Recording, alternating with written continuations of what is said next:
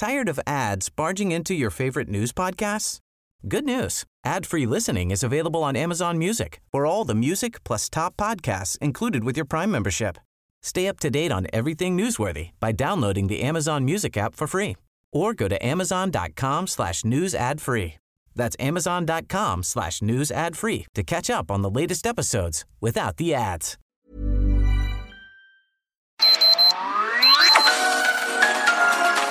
Heraldo Media Group presenta Sergio Sarmiento y Lupita Juárez. Información veraz y oportuna con un toque personal y humano. Por El Heraldo Radio, donde la H suena y ahora también se escucha.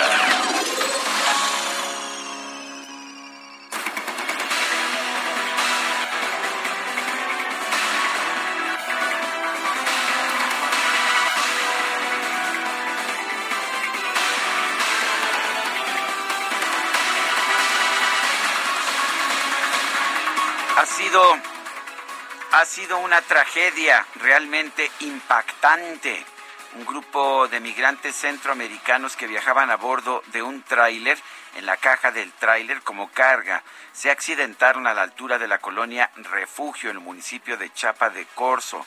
La unidad chocó contra la base de un puente peatonal y dejó un saldo hasta el momento de 54 muertos y 105 lesionados.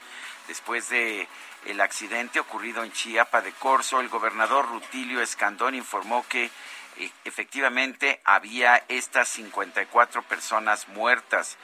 Eh, agregó que, que se han registrado 105 lesionados. De hecho, el gobernador primero dijo que eran 49 personas muertas en el lugar de los hechos y 5 mientras recibían atención médica en los hospitales. Agregó que hay 105 lesionados, 83 hombres y 22 mujeres el Instituto de Seguridad y Servicios Sociales de los Trabajadores del Estado informó que tras el accidente recibió a lesionados en el Hospital General Dr. Belisario Domínguez. Por instrucciones del fiscal general de la República, Alejandro Gertz Manero, un grupo de peritos y especialistas se trasladaron por vía aérea para iniciar las indagatorias correspondientes para determinar las causas del accidente la Fiscalía Especializada en Materia de Derechos Humanos va a actuar junto con la Fiscalía Especializada de Control Regional, así como con todo el personal técnico y de apoyo que sea necesario para llevar a cabo las diligencias. El Instituto Mexicano del Seguro Social afirma que va a colaborar para atender a los migrantes heridos tras la volcadura. Esto lo señaló el titular de la institución, Zoe Robledo. Son las 7 de la mañana con dos minutos, 7 con dos. Hoy es viernes 10 de diciembre de 2021. Yo soy Sergio Sarmiento. Quiero darle a usted la más cordial bienvenida a El Heraldo Radio. Lo invito a quedarse con nosotros.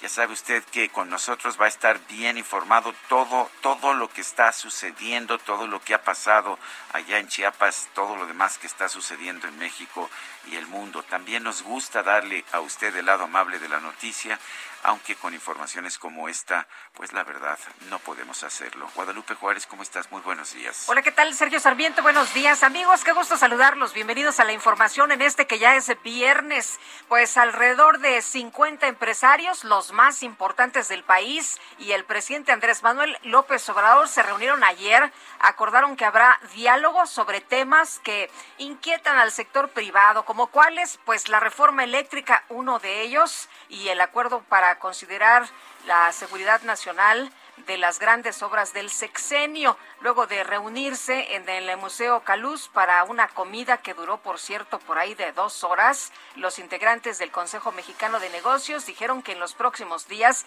van a analizar las nuevas iniciativas con el mandatario federal a través de diálogo con el presidente López Obrador y con el secretario de Gobernación, Adán Augusto López. Antonio del Valle, el presidente del Consejo, dijo que coincidieron con el presidente en que hay que priorizar el diálogo. Él cree que mediante el diálogo podemos llegar a acuerdos y también a soluciones que sean benéficas para todos. Se planteó al presidente que si se busca incrementar la inversión y tener un mayor desarrollo, es indispensable planear para tener una infraestructura, la infraestructura necesaria. es eh, importante fortalecer a la Comisión Federal de Electricidad. Es un órgano muy relevante para el desarrollo del país, pero que también pues deben enfocarse en generar energías eh, limpias y baratas sobre el llamado decretazo para dar celeridad a las obras catalogadas como seguridad nacional. Del Valle expuso que el presidente explicó a los empresarios que no se trata de tener opacidad sino de lo contrario, pero se trata de agilizar las obras del gobierno, por supuesto, antes de que termine su mandato en los siguientes tres años. Se buscará que no se pierda la transparencia y la apertura en la información de este tipo de obras. Pues ahí la reunión de la que estaremos platicando esta mañana del presidente con los empresarios. Ayer por la noche falleció a los 82 años de edad Carmen Salinas, quien se hizo famosa como actriz tanto en las pantallas grandes como en las pequeñas, fue productora de teatro, fue también, de hecho, legisladora en nuestro país, sufrió un derrame cerebral que la dejó en estado de coma tenía respiración asistida.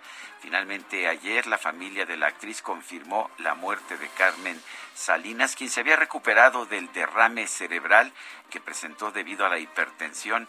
Padecía de esta enfermedad desde hace años, que le fue diagnosticada después de la muerte de su hija. Carmen Salinas Lozano nació el 5 de octubre de 1939 en Torreón, Coahuila. Debutó en la televisión con la telenovela La vecindad del productor Ernesto Alonso. También, ah, también actuó en películas como La vida inútil de Pito Pérez, de Roberto Gabaldón, El fuego de la venganza eh, de 2004, Noches de cabaret y Bellas de noche. Eh, fue muy activa en el mundo del espectáculo, produjo una obra de teatro que duró mucho y que fue muy, muy popular, Aventurera, una versión de Aventurera que realmente dejó huella, yo la vi me parece dos o tres veces, eh, Guadalupe, también, Guadalupe también, eh, era realmente una mujer con un gran sentido del humor. Y fíjate, me tocó verla a mí con Edith González. Fíjate. Pues sí, sí, la vi con Edith González también, la vi, la vi también con otras, con otras actrices, pero, pero es que estuvo mucho tiempo. Estuvo mucho tiempo, fue un gran éxito teatral. Y bueno, pues le deseamos una buena partida a Carmen Salinas, quien también fue diputada, me parece, en dos ocasiones. Del PRI. Sí, este, y era, bueno, muy controvertida, muy mal hablada. Sí, cómo no. Y le iba a las chivas del Guadalajara. Y era de la vencedora, de la colonia vencedora por allá en Torreón. Son las 7 de la mañana con 7 minutos. La frase, la frase de este día, de esta mañana, es de Andrés Manuel López Obrador. Mis adversarios políticos vociferan que la propuesta de someterme a la revocación del mandato encubre la intención de reelegirme en 2024. Me inspiran los ideales y las convicciones, no la ambición al poder. Andrés Manuel López Obrador.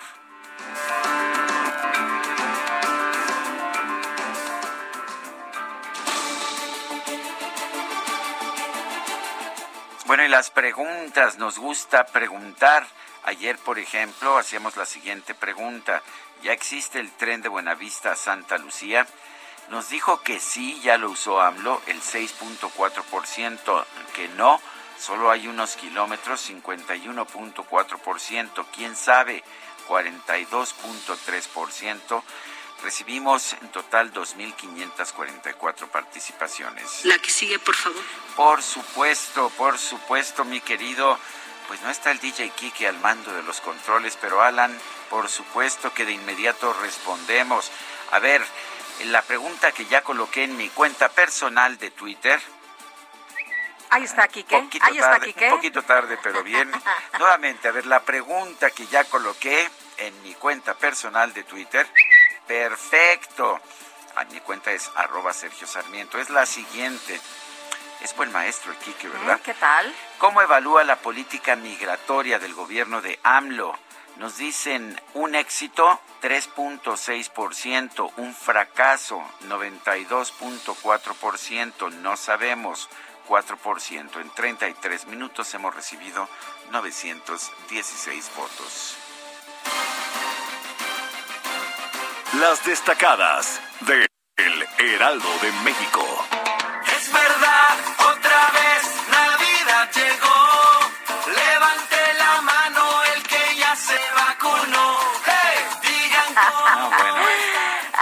Bueno, andamos con todo. andamos con todo. Ya te vacunaste. Te falta el refuerzo. La Navidad, pamplinas. te falta un refuerzo. Ah, sí.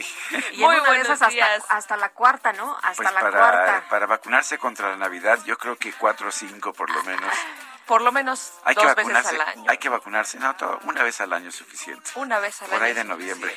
¿Cómo estás, Itzel González? Muy buenos días, viernes, viernes, por fin, viernes 10 de diciembre, 14 días para Navidad. Voy a hacer un conteo, voy a establecer un conteo, porque la gente lo pidió en redes, los destacalovers, que vaya avisando cuántos días faltan para Navidad, así que sus deseos son órdenes. Sergio Lupita, amigos, viernes 10 de diciembre del 2021, por supuesto, con muchísima información que se publica esta mañana en el Heraldo de México, así que después de nuestro villancico, vámonos rapidito con las destacadas.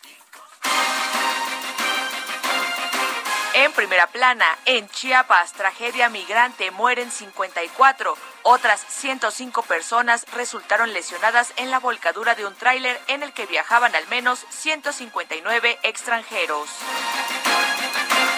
país, vacunas, COVAX, el gran fracaso. México tiene un contrato por 51.4 millones de dosis y solo ha recibido 5 millones 630 mil. Ciudad de México, Basílica 2021, Fe y Amor se conmemoran 490 años de las apariciones de la Madre de Dios en el Tepeyac. Inicia la protección al peregrino.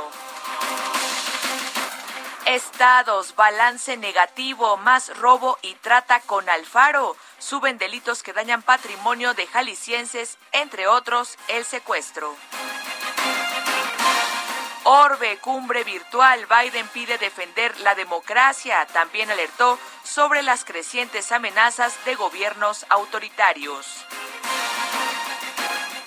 Meta, final 50, ruge y remonta. León le da la vuelta al Atlas y se lleva ventaja al Jalisco para ir por la novena.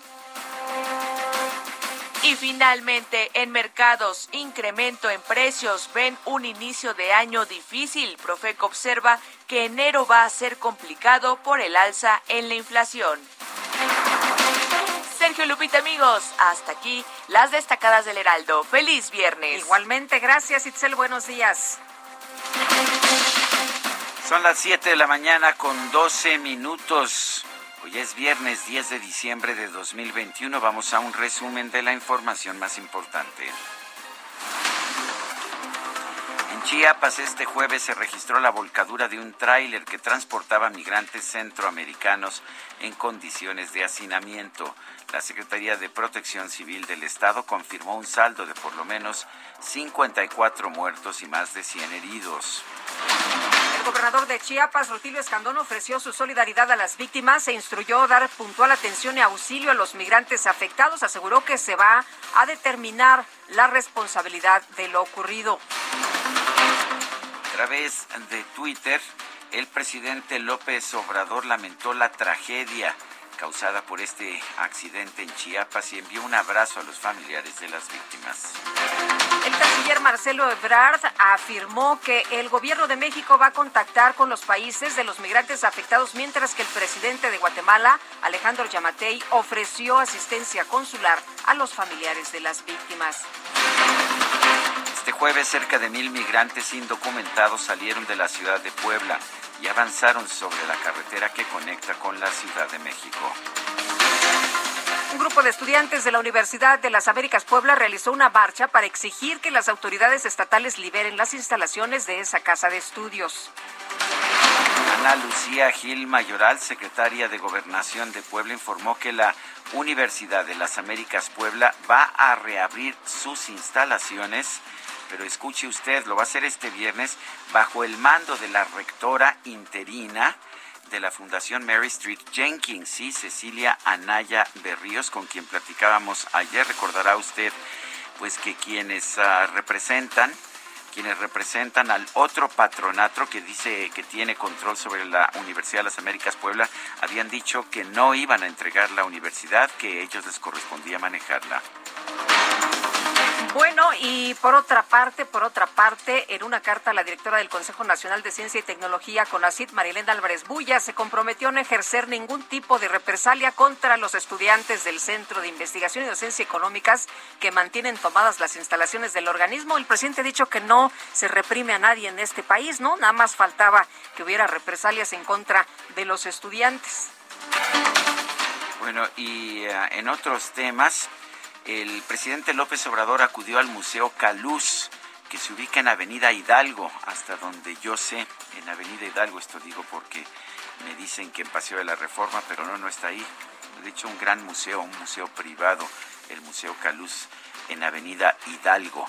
Bueno, ahí se reunió con integrantes del Consejo Mexicano de Negocios. Consideró el mandatario que el encuentro fue positivo. Llegamos a, llegamos a un acuerdo este, eh, entre todos de que el vocero va a ser este Antonio.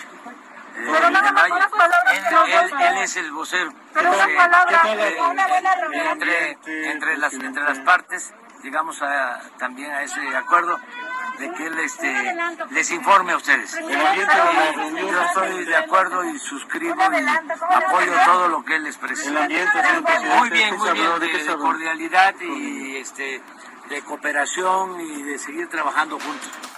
Antonio del Valle, presidente del Consejo Mexicano de Negocios, señaló que en la reunión con el presidente se acordó dialogar sobre la reforma eléctrica, atraer más inversiones y resistir ante la presión inflacionaria. El presidente coincide con eso. Cree que con el diálogo podemos llegar a acuerdos y a una solución que sea benéfica para todos los mexicanos, porque claramente hablamos que oiga, señor presidente, si queremos mayor inversión y un mayor desarrollo y crecimiento, tenemos que prever y tener la infraestructura necesaria. Parte de esa infraestructura es obviamente la energía eléctrica y si pensamos crecer de forma importante en los siguientes años, pues tenemos que prepararnos. Bueno, y a su llegada a la reunión el empresario Claudio X González, padre, quien ha sido muy criticado por el presidente López Obrador, que a veces lo confunde con su hijo, que es un activista social y político, advirtió que México requiere más inversión y que se deben evitar los apagones. Claro que hay temas. necesitamos más inversión, ¿no? Para poder crecer. Y tenemos que tener mucho cuidado de no tener apagones en energía eléctrica. Bueno, la senadora del PAN, Lili Telles, volvió a criticar a la presidenta de la mesa directiva, Olga Sánchez Cordero, por no presentar una controversia constitucional contra el acuerdo que declara de interés público y seguridad nacional los proyectos de infraestructura del gobierno federal. Yo antes respetaba la forma de actuar de la senadora presidente del Senado. Antes la respetaba. Ahora ya no respeto su forma de actuar, como no la respetan millones de mexicanos. Grosería, senadora Sánchez Cordero, es haber jurado guardar y hacer guardar la Constitución y lo único que usted está haciendo guardar aquí son sus intereses ilegítimos para obtener favores personales del presidente. Presidente que, por cierto, la despidió en una forma humillante y por eso está sentada aquí atrás de mí. Bueno, la presidenta del Senado, Olga Sánchez Cordero, intentó argumentar defender su decisión, pero finalmente optó por levantar la sesión ante las interrupciones de Lili Telles. Senadora, ya le di muchas veces el uso de la palabra y nadie lo ha aludido. Nadie lo ha aludido. Déjeme continuar, por favor. Déjame continuar. Ya le di innumerables veces el uso de la palabra a usted. Entonces, y curiosamente también, la defensa, nadie, le ha, nadie se ha referido a usted. No dijo nada. Se cita a la siguiente sesión el martes 14 de diciembre a las 11 horas. Dirigente nacional del PRI, Alejandro Moreno, acusó a Movimiento Ciudadano de ser el gran esquirol del país por hacerle el trabajo a Morena. Aseguró que el nombre del presidente municipal de Monterrey, Luis Donaldo Colosio Riojas, es conocido porque se le relaciona con el tricolor. Bueno, dijo que nadie lo conocía, ¿no? Dijo, Luis Donaldo, ¿quién es? ¿Quién es ese? Pues nadie lo conoce. pero pues ya le contestó. Eh, por lo menos una este, encuesta ya salió en tercer lugar. Sí, cómo no, pero pues es que les, como que les caló un poquillo, ¿no? Sí, que ningún, no había ningún priista, ¿verdad? Y entonces entonces eh, no, Colosio... ¿No conocen más a Alejandro Moreno que a Luis Donaldo Colosio? Pues eso fue lo que les dijo Luis Donaldo, ¿no? Les dijo, a ver, a ver, me conocen más a mí que a ti, dice, y, y Colosio pues siempre será mi padre, eso les pasa por querer tener como activo eh, o manejar como activo a una persona, pero para ustedes será un activo y para mí será mi padre. Bueno, y el coordinador nacional de Movimiento Ciudadano, Dante Delgado, llamó al presidente del PRI, Alejandro Moreno, a que se ponga a trabajar y de buenos resultados para su partido. bueno. Y la expresidenta del PRI, Dulce María Sauri, afirmó que el alcalde de Monterrey, Luis Donaldo Colosio, no puede ser descalificado solo por decidir no militar en el tricolor como su padre. Hay personas que sí este, son eh, respetuosas, ¿no? Y que sí hacen eh, crítica o que sí hacen eh, declaraciones, Sergio, pues con un sentido totalmente distinto, como Dulce María. Un juez federal ordenó a la Fiscalía General de la República permitir que el ex senador del PAN, Jorge Luis Lavalle, acceda a las declaraciones patrimoniales del exdirector de Pemex, Emilio Lozoya, quien lo acusó de recibir sobornos para la aprobación de la reforma energética del sexenio pasado. El propósito, al parecer, es pues demostrar que Emilio Lozoya se quedó con el dinero que recibió de Odebrecht y que es falso que lo haya repartido.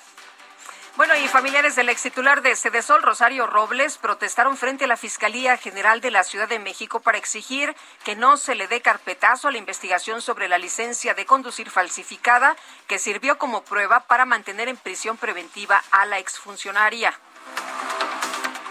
El ex titular de la Unidad de Inteligencia Financiero, la UIF, Santiago Nieto, informó que va a presentar su declaración de conclusión del encargo a la Secretaría de la Función Pública. Importante eh, primero dar la cara, segundo eh, actuar en congruencia a los principios de la cuarta transformación. Eh, me he puesto hoy en contacto con el secretario de la Función Pública para presentar mi declaración de conclusión del cargo y ahí se encuentran contemplados están en la declaración de modificación patrimonial.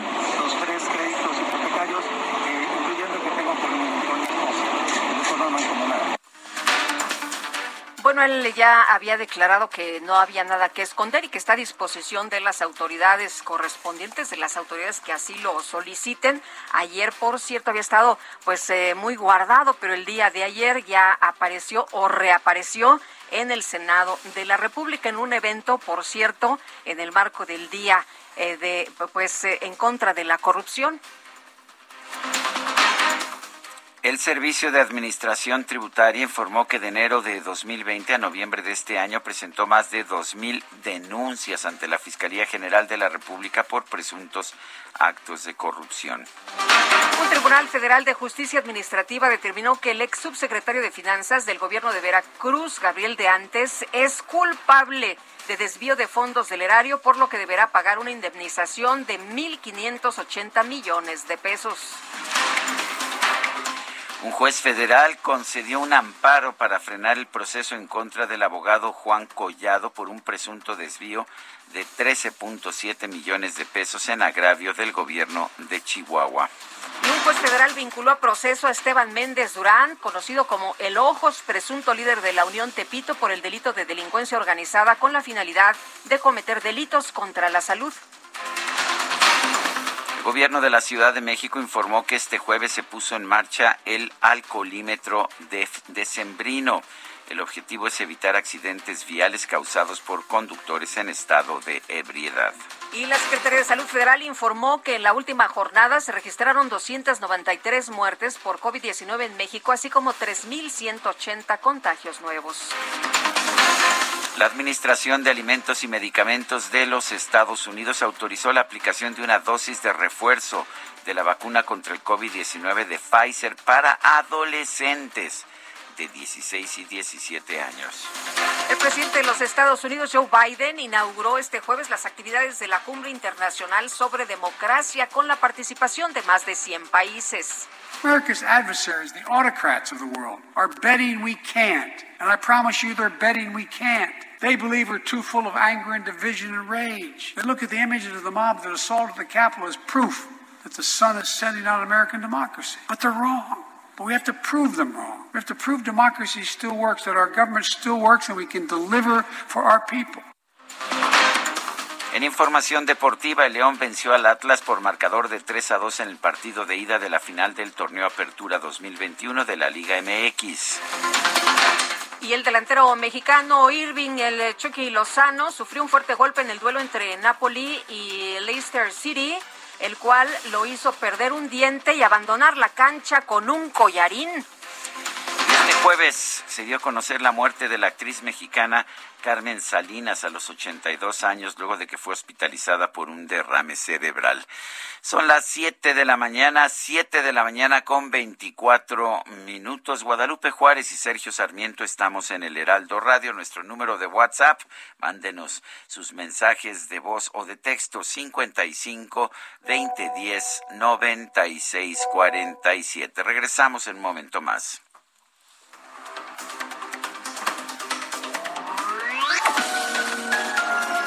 Sergio Sarmiento y Lupita Juárez quieren conocer tu opinión, tus comentarios o simplemente envía un saludo para ser más cálida esta mañana. Envía tus mensajes al WhatsApp 5520 109647.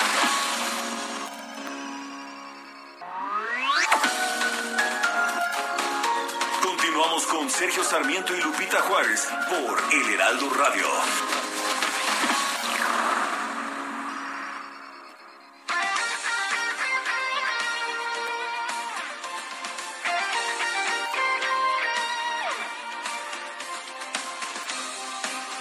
Desde hace 140 años. 140 años. Tu descanso merece un El su almohada, tú lo conoces bien.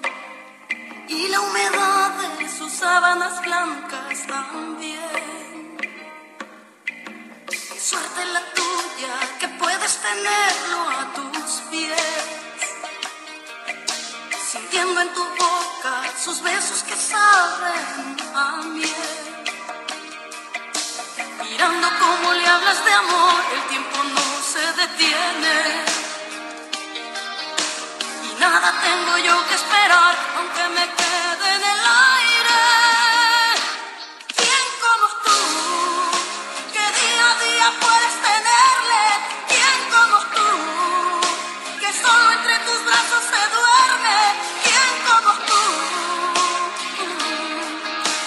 pues estamos empezando nuestra mañana musical con Quién como tú de Ana Gabriel. Ella nació en Guamúchil, allá en Sinaloa, el 10 de diciembre de 1955. Y bueno, tuvo un impacto muy, muy importante en la música popular mexicana, en la música pop romántica de los años 80 y 90. ¿Te parece que la escuchemos, Guadalupe? Hombre, me encanta la idea y aquí tiene su club de fans, ¿no? las chavas, eso me di las chavas votaron. Ya sabes, nuestra moneda de cambio. Aguacate y jitomate. Sí, porque ya el dinero no vale nada. Pero ¿qué tal el aguacate y el jitomate? Mirando cómo le hablas de amor, el tiempo no se Bueno, y vámonos, vámonos a los mensajes. Ahí te va, ¿eh? A ver. Escucha con atención. Escucho. Buen cierre de semana para el maravilloso equipo. Aquí les comparto una imagen y nos comparte un closet de una persona que apenas se ve su brazo y que está listo para ponerse el uniforme del Grinch. Ah, pues claro que sí. Doña Diana Vázquez, le puedo asegurar que somos muchos más los grinches en esta Navidad de lo que piensan las buenas conciencias reunidas entre los destacalovers de Itzel González. No tengo ninguna duda. ¿Verdad, Lupita? Pues sí, ya todo mundo. Es que estamos divididos. Mire, de aquí para el lado donde está Sergio son grinchosos. Y eh, de, el, eh, de en medio donde estoy yo hacia Itzel González, pues todos son muy felices, navideños. muy navideños, tienen el espíritu navideño a todo lo que da. Por eso el DJ Kike trae su este su su suéter ah, su suéter ah, su sudadera roja y la panza prominente. ¿Cómo? Ah, que de ya, esfera, que ya se de disfrazó de esfera. ¿Qué tal el ánimo, eh? ¿Qué No, tal el espíritu navideño? A ver, dice otra persona, lo que sucedió en mi estado con los migrantes desgraciadamente sola- solo era cuestión de tiempo. La entrada de indocumentados al estado de Chiapas sigue sin control alguno. Por otra parte, entran amenazando y exigiendo cosas eh, que ni a los mexicanos se han enfrentado con la disque Guardia Nacional, que no nada más no guarda nada. ¿Acaso se tendrá que cambiar la estrofa del himno nacional? Maciosare, un extraño enemigo, profanar con su planta tu suelo. Jorge Gonzalo nos dice esto. Bueno, nos dice otra persona, Lupita y Sergio López Obrador siempre ha dicho que no se vale gobierno rico con pueblo pobre. Nuevamente faltó a su palabra porque nombró en su gobierno funcionarios que sabía que son ricos y lo peor es que le siguen descubriendo propiedades, eh, propiedades en el extranjero, colecciones de autos, inversiones en paraísos fiscales o que pueden vivir en París por una temporada sin ningún problema. Cuánta demagogia. Saludos cordiales a todo el equipo. Atentamente, Javier Cruz. Son las 7 de la mañana con 34 minutos. En México de 2015 a 2020 se más de un millón y medio de autos de baja seguridad. Para saber qué autos nos protegen mejor, se hacen pruebas de choque con domis que simulan el daño que puede sufrir una persona. Solo los domis resisten choques.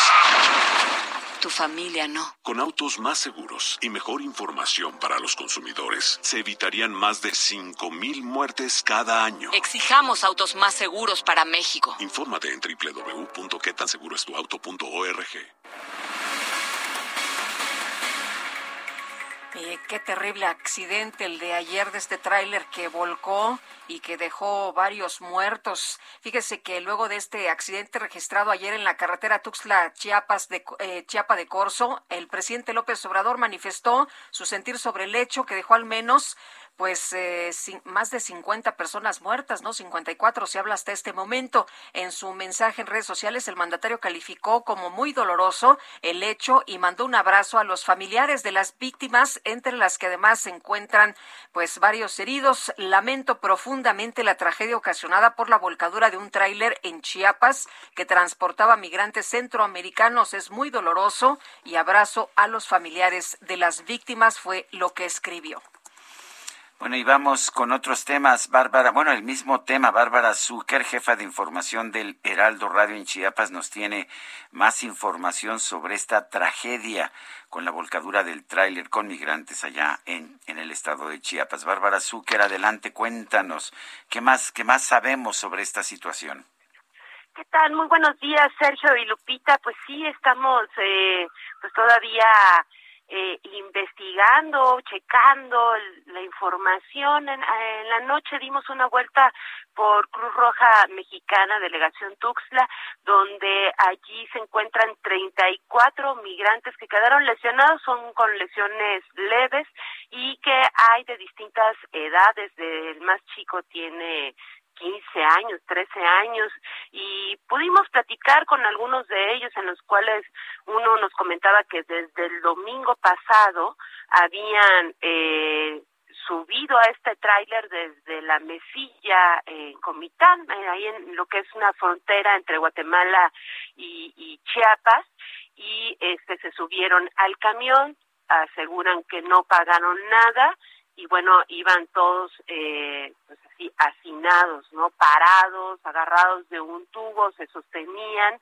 y incluso uno se llegó a, a imaginarse que esto podía pasar, quizás por la cantidad de personas que iban adentro, habían también menores de edad, eh, en, en la delegación de Cruz Roja hay algunos que son adolescentes y también eh, hay siete, aproximadamente siete niños, siete menores de edad que están siendo atendidos en los otros hospitales, quizás porque ellos tienen eh, lesiones un poquito más, más, eh, más graves. Y eh, bueno son 34 los que están allí y más o menos ahí nos estaban contando cómo fue. A un chico solamente no le pasó absolutamente nada y que incluso nos comentaba que lo volvería a hacer, que volvería a hacer el intento porque su hermano lleva cuatro años viviendo en Estados Unidos y él le dijo que le iba a ayudar con, con trabajo. Estas son parte de las historias, lo que se cuentan ya después de, de esta lamentable tragedia en la que pues ya Protección Civil en la noche mandó un último comunicado en el que ya eran 54 personas las que habían fallecido, 49 fue en el lugar de, del accidente y cinco más fueron ya en el hospital y por allí extraoficial de, de algunos médicos pues, nos comentaban que habían seis más que estaban en estado muy crítico. Entonces, este, quizás esta lamentable cifra vaya a ir en aumento eh, eso eh, lo, lo, haremos llegar, pero también estuvo eh, estuvieron representantes del gobierno de Guatemala, el vicecanciller que estuvo aquí en, en, en Tuxtla, han estado visitando, por la noche visitaron varios este, hospitales y en el que también dijo que brindaría toda la atención para los guatemaltecos que se encuentran aquí, así también como atención para las para los familiares. También lo que pudimos observar, Sergio Lupita, es que los migrantes que están en la delegación de Cruz Roja, pues sí tienen contacto con sus familiares, estaban hablando por teléfono, estaban mandando mensajes, entonces digamos que que mantienen comunicación constante con sus familiares y bueno, están siendo atendidos. También se hizo un pedido a la sociedad para llevar eh, algunos víveres, eh, también en seres eh, de ropa para los migrantes que se quedaron pues sin nada porque todo eso lo perdieron en el accidente y la verdad que muy buena respuesta también de la sociedad apoyando a estas personas que en este momento pues más lo necesitan. Toda una tragedia muy muy dramático dramático. Gracias por toda esta información, Bárbara. Nos permite visualizar mejor esta tragedia. Muy buenos días. Gracias, Bárbara. Muy buenos días. El eh, presidente de Guatemala, Alejandro Yamatei, lamentó profundamente la tragedia en el estado de Chiapas y, bueno, dijo en su cuenta de Twitter, me solidarizo con las familias de las víctimas a quienes ofrecemos toda la asistencia consular necesaria, incluyendo repatriaciones. Son las 7 de la mañana con 40 minutos. En Soriana, la Navidad es muy de nosotros. Aprovecha todas las muñecas, figuras de acción y lanzadores Nerf al 20% de descuento. Sí, al 20% de descuento y hasta 12 meses sin intereses. Soriana, la de todos los mexicanos. A diciembre 13, aplican restricciones. Válido en Hiper y Super. Bueno, ayer una reunión muy importante. El presidente Andrés Manuel López Obrador estuvo con empresarios del Consejo Mexicano de Negocios en el Museo Caluz. Es la segunda ocasión en que se reúnen y cuáles fueron los temas que se puso en la mesa. Gerardo Suárez, cuéntanos. Muy buenos días. Hola, Gerardo. Bueno, parece que se nos cortó la comunicación. Ahí está, Gerardo. A ver. Vamos a ver. Bueno, algo está pasando ahí con la comunicación, pero vamos a tratar de restablecer el contacto en unos momentos más. El presidente de la República decía que eh, pues tenía ya un vocero, ¿no? Que sería Antonio del Valle y más temprano le decíamos a usted. Presidente del Consejo Mexicano de Negocios. Así es, y bueno, ya está Gerardo. Adelante, Gerardo, adelante, buenos días. Muy buenos días. Reactivación económica ante la pandemia de COVID-19 y discutir el contenido de la reforma eléctrica antes de su aprobación fueron parte de los temas abordados en una reunión entre el presidente Andrés Manuel López Obrador y el Consejo Mexicano de Negocios. Al salir de la reunión que duró casi tres horas, el presidente del Consejo Mexicano de Negocios, Antonio del Valle, dijo que hay una coincidencia con el mandatario para abrir al diálogo la iniciativa enviada por López Obrador al Congreso, la cual pretende que la Comisión Federal de Electricidad, la CFE, controle el 54% del mercado. La discusión de esta reforma se aplazó en la Cámara de Diputados hasta marzo del próximo año. La intención de la iniciativa privada con este diálogo es que se impulse también el mercado de las energías renovables. Escuchemos a Antonio del Valle. Esto nos da tiempo de diálogo de los distintos sectores para que en el Congreso tomen una decisión adecuada en favor de México y de todos los mexicanos. Y esa decisión pues tiene que estar en vías de, por supuesto, fortalecer a la Comisión Federal de Electricidad, que es un organismo importantísimo para el desarrollo del país, pero también enfocarse en generar energías limpias, generar energía barata. Después del encuentro en la zona centro de la Ciudad de México, el presidente López Obrador aseguró que el encuentro con empresarios se dio en un ambiente de cordialidad, cooperación y ánimo para seguir trabajando juntos. Otros temas abordados fueron la reactivación de la economía mexicana en medio de la pandemia y con ello aprovechar coyunturas como la tensión entre Estados Unidos y China. Entre los empresarios que asistieron a esta reunión están Carlos Salazar, presidente del Consejo Coordinador Empresarial, Claudio X González Laporte, Carlos Slim Domit, Emilio Azcarra Gallán, Blanca Treviño y Alberto Balleres, quien se retiró del Consejo Mexicano y recibió un homenaje. Sergio Lupita, esta es la información. Muy bien, muchas gracias Gerardo, muy buenos días. Bueno, tenemos en la línea telefónica a Marisela Herrera, subsecretaria de Comunicación Social de la Presidencia de Guatemala. Eh, señora subsecretaria Marisela Herrera, gracias por tomar esta llamada. Tengo entendido que el gobierno de Guatemala quiere apoyar al gobierno de México en el caso de los migrantes que han fallecido en un accidente en carretera. Cuéntenos, ¿cómo va a ser este apoyo? Así es, muy buenos días, Sergio, ¿verdad? Sí. Mucho gusto. Eh, mucho gusto, Sergio y Lupita. Buenos pues, días, para mí es un gusto eh, para mí es un gusto poder estar con ustedes eh, esta mañana. Bueno, primero decirles que hay un duelo nacional, ¿verdad? Como ustedes lo sabrán, eh, para el gobierno, tanto para el gobierno como para la población, esto ha sido y es un golpe muy fuerte. Y desde el gobierno de Guatemala, así como desde la Cancillería, eh, enviamos nuestras condolencias tanto a los familiares eh, acá en Guatemala, pues y nuestra solidaridad también a las personas que están eh, pues lastimadas y están todavía en un proceso de verificación respecto a su estado de salud. efectivamente, como ustedes lo dicen, el gobierno de Guatemala está en toda la disponibilidad y disposición de apoyar a, a, a la a verificar el estado de, de, estas personas y dar acompañamiento también a los familiares en Guatemala. Eh, desde nuestra desde Cancillería, desde el Ministerio de Relaciones Exteriores, esta será la coordinación, ¿verdad? Todavía estamos en el proceso de, no les podría dar yo en este momento el detalle preciso de cómo se va a proceder a partir del día de hoy, eh, pero sí creo que pues en el transcurso de las horas y en el transcurso del día, pues ya tendremos una hoja de ruta más definida respecto de cómo se va a proceder. Marisela, ¿tienen ustedes ya identificadas a las personas que eh, eh, pues el día de ayer fallecieron y también a quienes están heridos? Tenemos entendido que había menores de edad, hay niños que están siendo atendidos en hospitales. Eh, ¿Tienen ustedes alguna lista, algún dato? ¿Ya intercambiaron esta información con el gobierno y las autoridades de nuestro país? Les decía que entiendo que esta es, un, es una coordinación que seguramente está haciendo el Ministerio de Relaciones Exteriores. Eh, no tengo, desde, desde mi postura, no tengo todavía un listado, no tenemos un listado oficial eh, de personas o de nombres, ¿verdad? Y lo cual yo eh, de momento preferiría también mantenerlo eh, hasta que la Cancillería tenga todos los datos verificados, porque como ustedes sabrán, pues hay familiares de por medio que, que estarán con la pena de saber si alguno de los de las personas eh, que están incluidos en los nombres pues está fallecida o simplemente está herida, ¿verdad? Entonces eh, es un tema que yo preferiría que pues en el transcurso del día si ustedes quieren, pues podamos tener otra conversación más adelante para ver qué adelantos o qué avances tenemos en ese tema.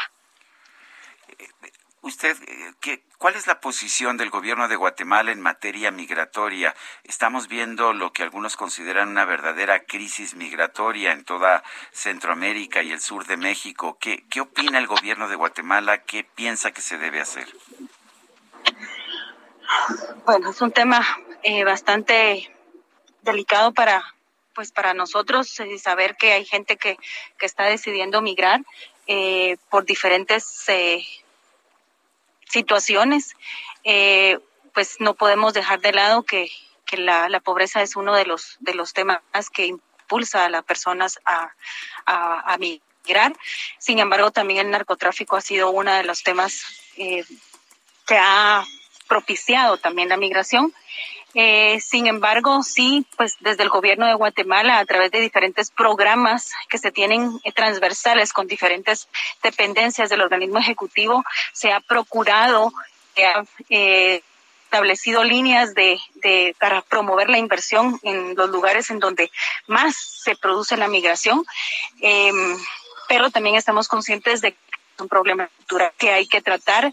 Eh, con más profundidad. Uno de los proyectos es los muros de prosperidad que se ha hablado con el gobierno de México.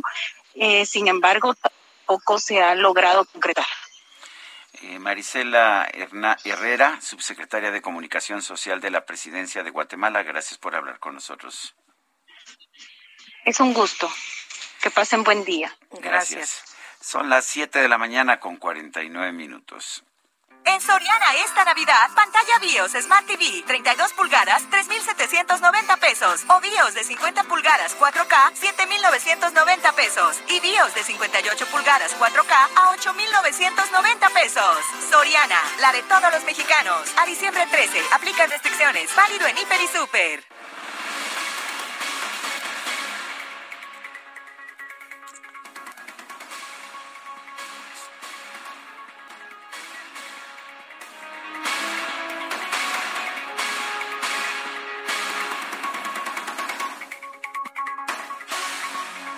Bueno, y son las 7 de la mañana con 49 minutos. Eh, el, uh, el INE recibió ayer una, una, un camión completo lleno de cajas de estas de archiveros uh, de cartón en las que se dice que hay un millón de firmas, un millón de firmas para la, el proceso de revocación de mandato. Y bueno, pues este millón de firmas cambiaría de forma muy importante la situación que, que había hasta hace algunos días. Eh, de hecho, hasta hace algunos días solamente se, se habían uh, reunido aproximadamente, bueno, menos de 800 mil firmas y faltaban pues dos terceras partes, dos terceras partes para alcanzar los dos millones setecientos cincuenta y cuatro mil doscientas veintisiete requeridas para convocar oficialmente este proceso de revocación de mandato. Pero ¿qué cree usted? Una organización encabezada por una ex candidata de Morena eh, hizo llegar al INE un camión completo un camión completo eh, con firmas, aproximadamente dicen ellos que son más de un millón de firmas, lo cual pues cambiaría de, un plumazo de manera muy importante la, la situación en esta recabación de firmas. El, el, INE, pues lo que se ha comprometido es a revisar las firmas para determinar si son legítimas. Eh, es curioso porque, pues yo no he visto así como muchos lugares donde se estén recibiendo firmas uh, es, es, en escrito. Estas son firmas físicas uh -huh. en papel. Y bueno, pues súbitamente llega este camión cargado de firmas con más de un millón de firmas. ¿Cómo Hombre, ves, Lupita? sorpresa. Qué bueno que encontraron ese Magia. millón de firmas por ahí, ¿verdad? Pues sí, aunque todavía les faltaría pues todavía otro falta, millón sí. y cacho, ¿no? Faltarían, si son un millón ochocientos, les faltaría este un poquito menos de, de un millón. ¿Cuántas son? Dos, dos millones, millones setecientos cincuenta y ocho mil. Así uh -huh. es. Entonces tendrían un millón ochocientas y les faltarían como novecientas mil, pero vamos a ver. Eh, primero se tienen que revisar. No, pues yo creo que al rato físicas. a las tres de la tarde les llega otro tráiler, ¿no? bueno. Bueno, vámonos ahora con Javier Ruiz. ¿Dónde andas, mi querido Javier? ¿Cómo te va? Buenos días.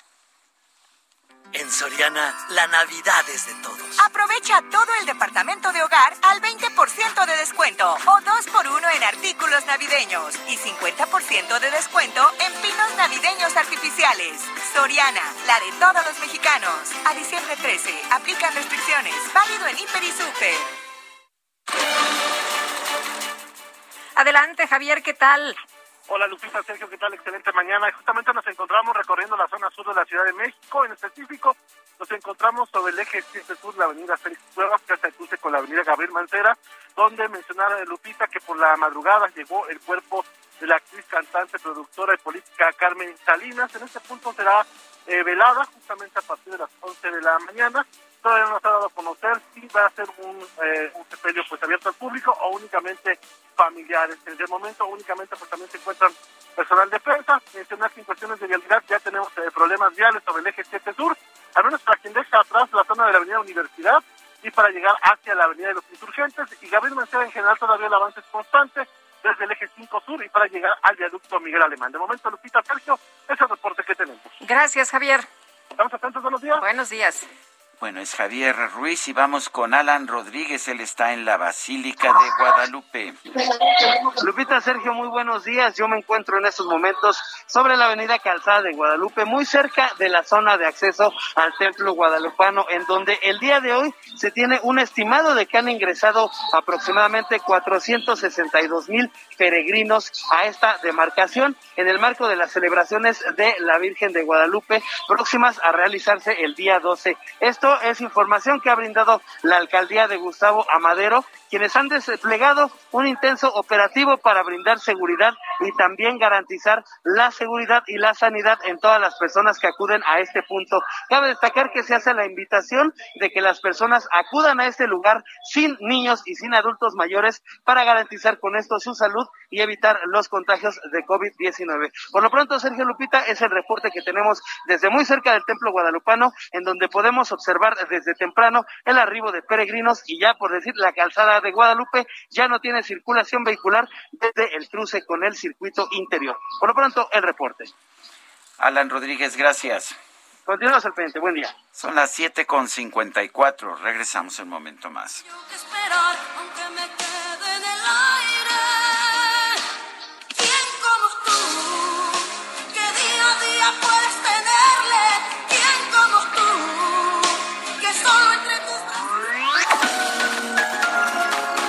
Sarmiento y Lupita Juárez quieren conocer tu opinión, tus comentarios o simplemente envía un saludo para ser más cálida esta mañana. Envía tus mensajes al WhatsApp 5520 109647.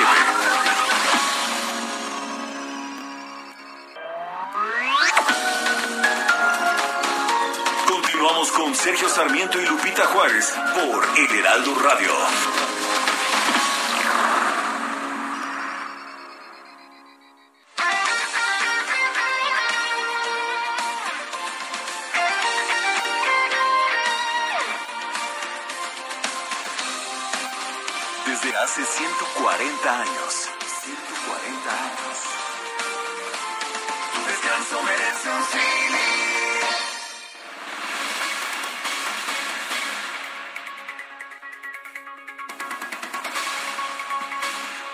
Hemos estado señalando que ayer se registró la volcadura de un tráiler que transportaba migrantes en Tuxtla Gutiérrez. Son ya 54 los fallecidos y 105 los heridos. Luis Manuel García, secretario de Protección Civil de Chiapas, está en la línea telefónica. Señor secretario, buenos días. Cuente, cuéntenos eh, qué información tenemos en este momento. ¿Sigue siendo la misma cifra de muertos y heridos? ¿Ha habido cambios? ¿Y qué sabemos del accidente en sí? Muy buenos días. Pero efectivamente, 54 fallecidos, 9 en el momento. Uh, perdón, se, señor secretario, lo estamos escuchando entrecortado. Vamos a tratar de mejorar la calidad de esta llamada. Estamos uh, pues tratando de averiguar todo lo que se pueda acerca de este accidente, un accidente dramático eh, con un tráiler que volcó. Eh, perdón, no lo estábamos escuchando bien, don Luis Manuel. Cuéntenos, eh, en primer lugar, actualícenos las cifras. tengo entendido por lo que alcancé a medio escuchar que siguen siendo las mismas cifras, ¿no es así? Efectivamente, 54, lamentable, eh, 105. Todos están. No, perdón, perdón, señor secretario, pero seguimos escuchándolo entrecortado. Vamos a tratar de mejorar eh, la calidad. Vamos a, pues, hacer una llamada a ver si podemos a otro teléfono, pero realmente no estamos obteniendo la información suficiente. Pero bueno, aquí eh, parte de lo que alcanzamos a escuchar, 54 personas fallecidas. Ya salió la lista oficial de heridos allá en eh, Chiapas. Eh, fíjate que tengo aquí una información importante, Sergio. tengo entendido que son 111 los que están en los hospitales. Los migrantes hasta este momento, los fallecidos son 54. Y bueno, pues eh, parece que ya, ya tenemos la comunicación. Eh, Luis Manuel García, secretario de Protección Civil de Chiapas, eh, no lo estábamos escuchando bien y era muy importante poderlo escuchar bien. Cuéntenos entonces, ¿cuál es la situación finalmente, el saldo de, esta, de este terrible accidente? Gracias, Sergio Lupita. Buenos días. Buenos días. son fallecidas 105 personas lesionadas, todos atendidos en diversos hospitales de la capital del estado, en Tuxtla Gutiérrez. Ayer en la noche, la Coordinadora Nacional de Protección Civil hizo un recorrido tanto en lugar del accidente como en los hospitales para ofrecer el apoyo del gobierno de la República. Eh, desde el primer momento, los servicios de emergencia eh, trasladaron a los pacientes y en este momento ya la Fiscalía General de la República atrajo el caso, la investigación para deslindar responsabilidades.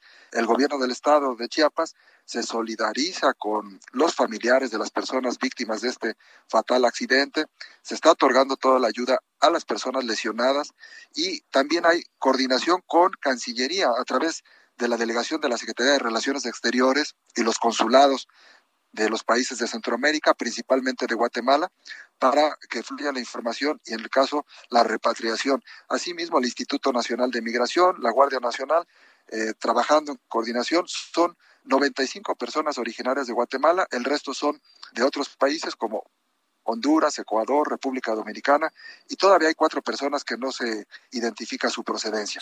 La, lista, don Luis Manuel, ya son 111 eh, las personas de, eh, que están en esta lista de heridos.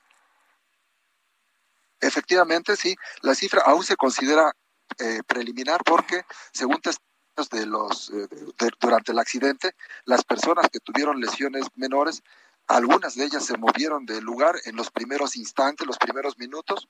En cuanto llegaron los servicios de emergencia, se tomó control de la escena del accidente y con esta cifra, sin embargo, ha ido variando. En el caso de las personas que lamentablemente fallecieron, fueron 49 al momento del accidente, de la volcadura, y 5 durante la madrugada, ya estando hospitalizados. Eh, don Luis Manuel. y nombre, sí. ya se publicó en el eh, portal Tengo entendido que está en Twitter, ¿verdad? En Twitter de la Coordinación de Protección Civil. Así es, están diversos portales del gobierno del Estado, eh, del gobierno federal, para conocimiento de la sociedad y principalmente de sus familiares. Eh, don Luis Manuel, eh, tengo entendido que hay retenes de policía en esa carretera y que tienen incluso eh, detectores infrarrojos para detectar calor humano. ¿Cómo es posible que nadie se dio cuenta? Efectivamente, por eso ya hay una investigación en proceso. Chiapas es un estado territorialmente grande, 74 mil kilómetros cuadrados. La frontera con Guatemala es de más de 650 kilómetros. Hay pasos oficiales, pero hay muchos pasos eh, de extravío, como le denominan, es muy porosa esta frontera y ese, eso complica la seguridad. Nosotros como gobierno del Estado coadyuvamos con las autoridades federales, principalmente con el Instituto Nacional de Migración, para eh, contener y resolver este problema que es global incluso. Eh, tengo entendido que la Fiscalía General de la República incluso ya trajo pues la investigación, eh, Luis Manuel, para eh, determinar si se trataba de, trata de personas, de polleros, de narcotráfico, para saber exactamente pues qué era lo que ocurría, ¿no? Efectivamente, a todas luces es un, un, delito y bueno, debe haber consecuencias conforme a las leyes y por eso ya fue atraído el caso por la Fiscalía General de la República. El conductor del tractocamión no se encontraba en el lugar, así lo reportaron los paramédicos, de tal manera que con la información que se tiene del tractocamión, el número de motor, las placas y todo lo que implica una investigación, van a determinar eh, y, a identificar a los responsables. Debemos suponer entonces que el conductor se evadió, ¿verdad? Efectivamente, eso es lo que se, se estima que huyó de la escena del accidente.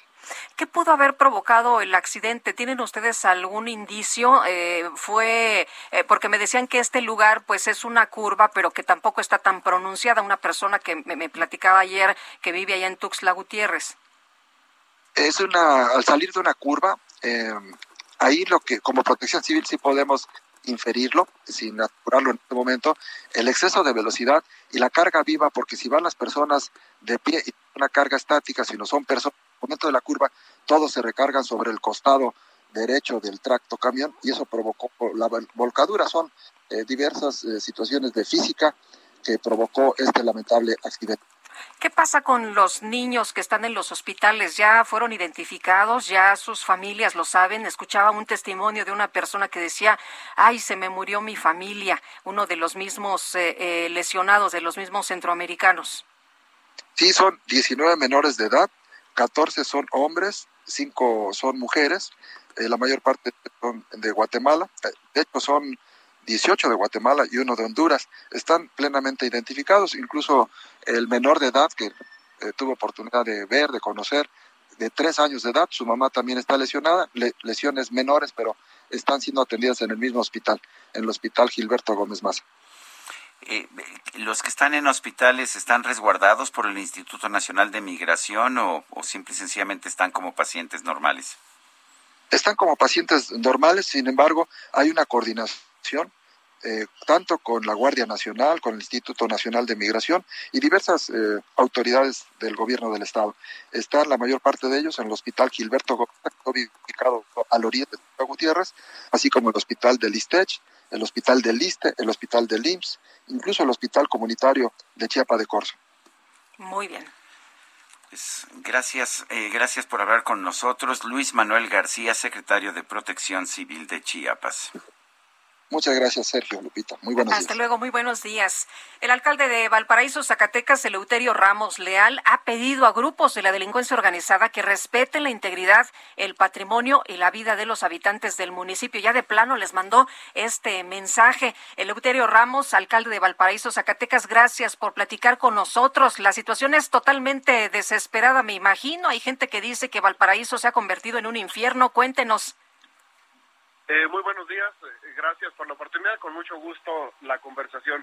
Efectivamente, eh, hemos vivido momentos críticos en las últimas semanas, en los últimos meses, pero en los últimos días muy recrudecido, en el que pues esa pugna entre grupos delincuenciales mantienen a la población a fuego cruzado y pues ha implicado la pérdida de la vida de gente pues dedicada a su trabajo, a sus labores ordinarias, gente de bien y ello nos ha motivado pues a hacer ese pronunciamiento al que refiere.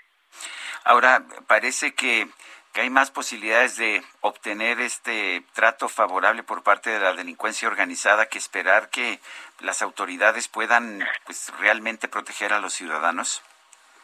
La verdad es que las autoridades hemos estado actuando cada una bajo su responsabilidad legal y a su nivel, a su posibilidad, pero el problema lejos de reducir ha ido en incremento y como autoridades la realidad es que tenemos que agotar toda posibilidad y más eh, la autoridad más corta que es el presidente municipal.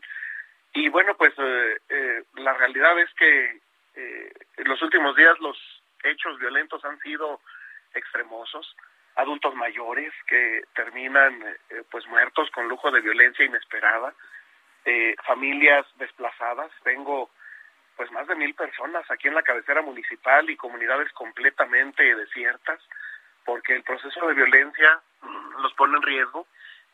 Entonces, pues no está de más hacer la petición comedida, aunque sea pues indebida a la luz del derecho, pero pues muy viable a la realidad que se vive, la realidad es esa. Eleuterio, nos decía usted de personas de la tercera edad, tengo entendido que eran campesinos, uno de ellos de 79, 79 años y otro de 89 años, que eh, bueno, son tres, tres en realidad eh, hombres del campo que fueron asesinados. Eh, ¿Qué pasó? ¿Por qué, ¿Por qué atacar a estas personas? La verdad es que es inexplicable, de pronto llegan a sus domicilios, los uh, sustraen, los levantan, eh, se los llevan, jamás pidieron un rescate, no hubo oportunidad de mayor cosa, fue en la tarde y al día siguiente, en la mañana, son encontrados muertos en una brecha de terracería. Y eso ha conmocionado a la población, desde luego que a todos nos tiene con esa tensión, nos vemos en riesgo inminente porque eh, de pronto cuando encuentra una causa eh, medio justifica, aunque no sea lo correcto, pero en este caso gente completamente limpia, dedicada de veras pues al cultivo de su tierra, al cuidado de sus animales, en un ambiente netamente de familia, eh, que todos conocíamos porque eran personas muy identificadas en la región, con mucho reconocimiento social, pues eh, eh, genera la gota que derrama el vaso. La verdad es que la población está sumamente desesperada, con una exigencia marcada de respuestas, de justicia, y pues eh, comparto el sentimiento, tenemos que seguir haciendo intentos, aunque parezcan de pronto indebidos, insisto, como la petición directa a los propios grupos criminales para que si su decisión es seguir en pleito permanente, librar esa guerra, pues respeten a los que decidimos salir adelante con trabajo y no tenemos intención ni de combatir con ellos ni de meternos en sus actividades. ¿Por qué les gusta tanto Valparaíso? Eh, creo que la ubicación geográfica es un municipio que está al límite de Zacatecas y colinda con el estado de Durango, con Nayarit, con Jalisco, y con municipios eh, de mucha población y de problemática elevada como Fresnillo, Jerez, Sombrerete. Y bueno, pues la dispersión territorial es enorme, estamos a la falda de la Sierra Madre Occidental y creo que en todas esas circunstancias se inscribe el interés de los grupos. Muy bien, pues Eleuterio, muchas gracias, eh, gracias por platicar con nosotros esta mañana. Muy buenos días y pues vamos a estar muy atentos de lo que sucede por allá. Ojalá que sea para bien, les agradezco mucho el interés, quedo atento y a la orden. Gracias, muy amable Eleuterio Ramos, alcalde de Valparaíso, Zacatecas, donde ya escuchó usted, la gente vive todos los días secuestros, extorsión, balaceras y asesinatos. Son las 8 de la mañana con 14 minutos, vamos con el Químico Guerra. El Químico Guerra con Sergio Sarmiento y Lupita Juárez. Químico Guerra, buenos días, ¿cómo estás? ¿Qué nos tienes esta mañana? Sergio Lupita, muy buenos días. Pues una reflexión eh, para este fin de semana. Estaremos llegando al punto de no retorno, Sergio Lupita, con la contaminación por plásticos. Fíjense que investigadores de la Universidad de Estocolmo, liderados por el doctor Matthew MacLeod, acaban de publicar en la revista Science un trabajo intensivo que sugiere que el ritmo actual de deposición de plásticos en la naturaleza puede desencadenar efectos adversos que no podamos ya revertir. Los plásticos los encontramos por doquier, desde los desiertos hasta las cumbres de las montañas y las profundidades de los océanos. Se calcula que entre 9 y 23 millones de toneladas métricas por año se depositan en una forma indebida en el medio ambiente. Esas cantidades se estima que se dupliquen para el año 2025 y acabamos precisamente de tener esta experiencia con la pandemia donde se incrementó mucho el uso de los plásticos, pues sobre todo por las cuestiones eh, sanitarias. Eh, se tiene que atacar el problema de raíz, dice el doctor Macleod, que las disposiciones no controladas de plásticos van hacia arriba a pesar de que la concientización acerca de la contaminación por plásticos ha aumentado significativamente en años recientes. Esta discrepancia la explica en el trabajo la doctora Mine Teckman del Instituto Alfred Wegener en Alemania, colaboradora presente de este estudio y que participó en la investigación y lo explica de la siguiente manera. Las soluciones actuales, fíjense, el problema, como el reciclaje, no son suficientes y debemos atacar el problema de raíz. Para esto existe la tecnología de la oxobiodegradación que se incorpora desde el inicio a las películas plásticas, a los envases, a todo lo que es el empaque de plástico, para que en una forma programada se biodegrade y se pueda asimilar en una forma sana en el medio ambiente. Así que creo que estamos precisamente en el punto de quiebre para que ya se legisle y eh, casi se obligue a que los plásticos tengan este tipo de aditivos que no generan microplásticos como falsamente se les ha eh, denunciado ni son tóxicos tampoco para la salud o para el medio ambiente, Sergio Lupita. Químico Guerra, muchas gracias. Al contrario, muy buen fin de semana. Buenos días. Bueno, el vicecoordinador de los diputados federales del PAN, Jorge Triana, presentó una iniciativa para que se garantice de forma oportuna el acceso a los servicios de salud y el abasto de medicamentos. Pues interesante, ¿no? El presidente ha dicho que el abasto de los medicamentos se hará a través de los eh, militares y que pues esto va a ser eh, de manera muy eficiente y oportuna. Jorge Triana, vicecoordinador y vocero de la bancada del PAN en la Cámara de Diputados, gracias por platicar con nosotros. Muy buenos días. Oye, pues cuéntanos tu estrategia porque el presidente ya tiene la suya. Así es, gracias Lupita, Sergio, buenos días, buenos días. saludarles. Ayer presentamos una iniciativa que me parece que es una solución eh, pues eh, tangible, real a este drama del desabasto de medicamentos. ¿Qué es lo que estamos proponiendo? Primero, ya existe la obligatoriedad constitucional para la autoridad de abastecer de medicamentos a la gente, solamente que lo que argumentan es si no lo tengo, ¿cómo te lo doy? Tiene que ir una persona eh, en este caso, por ejemplo, un niño con cáncer, los padres de familia, a enderezar un juicio de amparo y con amparo humano regresan a la clínica y están obligados a darles este tratamiento o este medicamento, incluso eh, a través de una clínica o un centro hospitalario de carácter privado. Eh, nosotros queremos evitar este trámite engorroso de, de vaya, hasta humillante del juicio de amparo y establecer la obligatoriedad inmediata. ¿Qué quiere decir esto? Si yo llego a un centro de salud público, eh, me tienen que dar un retroviral y el retroviral no está en existencia, no tengo que esperarme a que llegue, no tengo que esperarme a que el gobierno lo solucione, no tengo que ir por el amparo, sino que el, el Estado está obligado a dármelo de inmediato, a través del pago en un centro privado, en un centro de carácter privado. No lo tendrá que pagar de inmediato, no hay plazo, no hay nada, tiene que ser de inmediato, para esto tendrán que establecerse los convenios correspondientes con la con el sector privado y en caso de negarse aún con esto, pues eh, están incurriendo en una falta administrativa que dará acreedor al funcionario hasta de 15 eh, años de inhabilitación para ocupar cargos públicos sin menoscabo de la responsabilidad penal que pueda traer consigo. Creemos nosotros que esto puede obligar al Estado a tomar cartas en el asunto, porque efectivamente pues hay un problema muy grave y un cuello de botella de prácticamente año y medio de atraso, dos, dos años de atraso, y vemos que el gobierno, muy lejos de ocuparse, apenas empieza a reconocer el problema y todos los días nos dice que se va a solucionar y así llevamos pues ya muchísimo tiempo, eh, Sergio Lupita. Ahora, Jorge, yo tengo entendido que ya había legislación, ya había reglas que obligaban al, al gobierno a cubrir eh, los costos de medicamentos en el sector privado que no se tuvieran, que no se pudieran otorgar en el sector público. ¿Por qué hay que preparar esta nueva ley? Mira, existen esas reglas en la medida en la que el Estado, el Seguro Social, por ejemplo, que esto aplica para el Seguro Social principalmente, eh, en la medida en la que ellos tengan convenios de colaboración.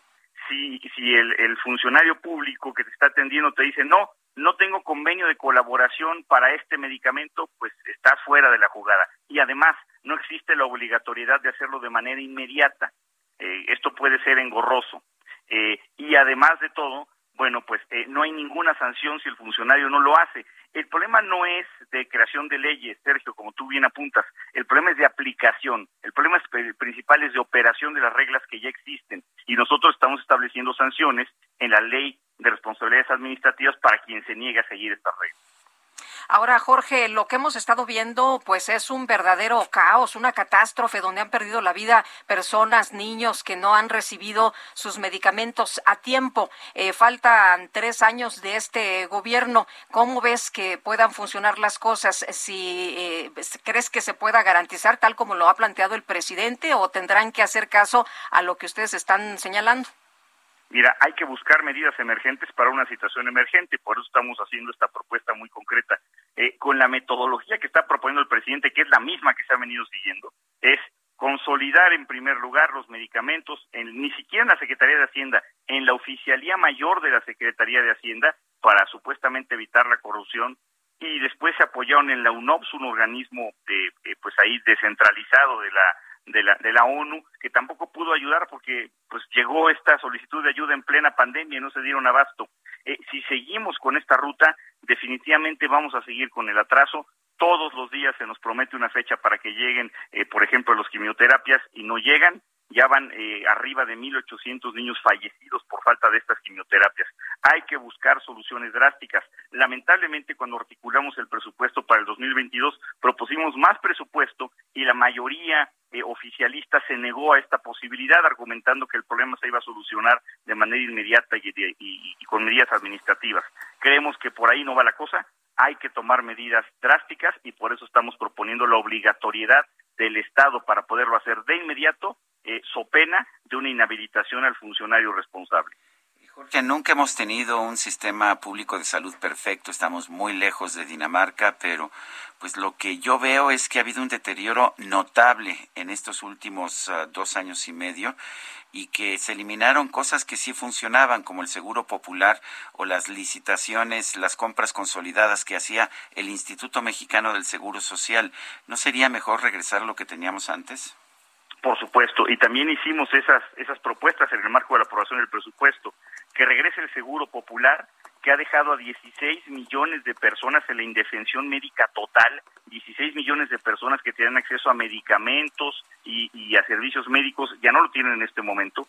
Y el peor de los dramas, la desaparición del fondo de gastos médicos catastróficos de las familias mexicanas. Un fondo que servía para paliar los efectos, pues, eh, por ejemplo, de las enfermedades crónico-degenerativas, de las personas que tenían cáncer, de las personas que requieran de alguna, de algún tipo de cirugía mayor, fue desaparecido y esto pues dejó también la indefensión a millones de familias mexicanas, pues que ahora tienen que destinar el 100% eh, incluso de sus ingresos, pues, eh, pues a salvar sus vidas, porque si, si, si no pagan esto, simplemente no hay nada de por medio, ¿no? Me parece una crueldad y por supuesto que estaremos, y hemos estado de hecho proponiendo reactivar todos estos programas que el, programa, que el gobierno ha dinamitado. Muy bien, pues Jorge, muchas gracias, como siempre, por conversar con nosotros. Buenos días. Les agradezco mucho. Buen día. Hasta luego. Es Jorge Triana, vicecoordinador de la bancada del PAN en la Cámara de Diputados. Y vámonos hasta la Basílica de Guadalupe. Alan Rodríguez, adelante. Lupita, Sergio, muy buenos días. Continúan los operativos de seguridad por parte de la Secretaría de Seguridad Ciudadana en torno al recinto guadalupano y también tenemos ya algunos ligeros asentamientos en las zonas alrededores de este punto. Vialidades como lo es Calzada San Juan de Aragón, al cruce con Ferrocarril Hidalgo, ya mucha complicación para todas las unidades que se dirigen hacia la zona del metro Martín Carrera. También la zona de la Calzada de los Misterios a partir del cruce con la zona de Cantera y hasta la zona de Euskaro. Mucha precaución para todos nuestros amigos automovilistas por el paso constante de peregrinos. Por lo pronto es el reporte que tenemos y continuamos vigilando toda la actividad que ocurre en la Basílica de Guadalupe. Alan Rodríguez, muchas gracias. Son las 8 de la mañana con 24 minutos. suerte la tuya que puedes tenerlo a tus pies sintiendo en tu boca sus besos que saben a miel. Mirando cómo le hablas de amor. Tired of ads barging into your favorite news podcasts? Good news. Ad-free listening is available on Amazon Music for all the music plus top podcasts included with your Prime membership. Stay up to date on everything newsworthy by downloading the Amazon Music app for free or go to amazon.com slash news ad free. That's amazon.com slash news ad free to catch up on the latest episodes without the ads.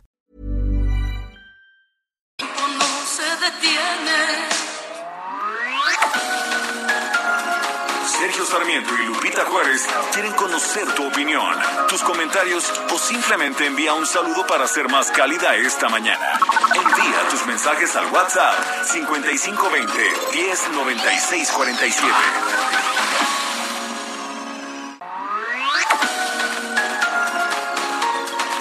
Con Sergio Sarmiento y Lupita Juárez por El Heraldo Radio.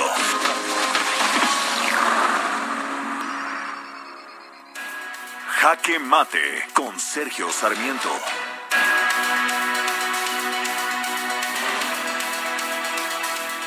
Una vez más nos damos cuenta de que es importante tener a personas que sepan, no nada más personas 90% leales en los cargos importantes de la administración pública y sobre todo para diseñar lo que van a ser las políticas públicas.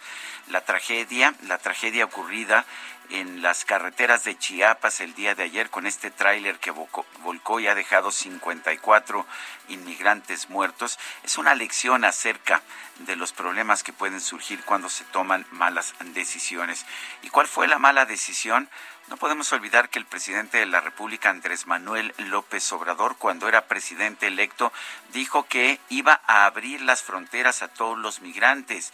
Dijo que pues que la gente de otros países podía venir a México, que aquí se les daría acogida, se les darían visas de trabajo y se les permitiría llegar hasta la frontera de Estados Unidos. Bueno, pues esto eh, se ofreció, finalmente no se pudo hacer, en parte porque el presidente de los Estados Unidos de aquel entonces, Donald Trump, pues advirtió, le advirtió al gobierno de México que cerraría completamente la frontera, incluso a las exportaciones mexicanas en caso de que se tomara esta decisión. Y sin embargo, desde el principio de este sexenio hemos visto eh, una y otra caravana de inmigrantes o grupos de inmigrantes que, pues, que tratan de venir a nuestro país con la ilusión de llegar a los Estados Unidos. Nos dice el presidente López Obrador, por otra parte, que la solución es pues tener programas como los que él tiene aquí en México, en los países de Centroamérica, como Sembrando Vida. Tampoco me parece que esa sea la solución. Seamos realistas. Los inmigrantes no quieren venir a México a beneficiarse de la gran prosperidad que en nuestro país ha generado el programa Sembrando Vida, porque en realidad no ha tenido realmente ningún impacto en la vida de los mexicanos. Quieren llegar a los Estados Unidos, sí, ese país estrictamente neoliberal, en donde la electricidad es privada y el petróleo también es privado, pero hay muchos empleos y muchos empleos eh, con salarios muy elevados. Eh, hay que aprender las lecciones de lo que estamos viendo. No se trata de hacer promesas que no se pueden cumplir, como la que dice que vamos a abrir la frontera para que lleguen todos los centroamericanos que quieran venir a México. Más bien deberíamos aplicar políticas económicas como las que ha tenido Estados Unidos durante siglos que le han permitido ser un país más próspero. Yo soy Sergio Sarmiento y lo invito a reflexionar.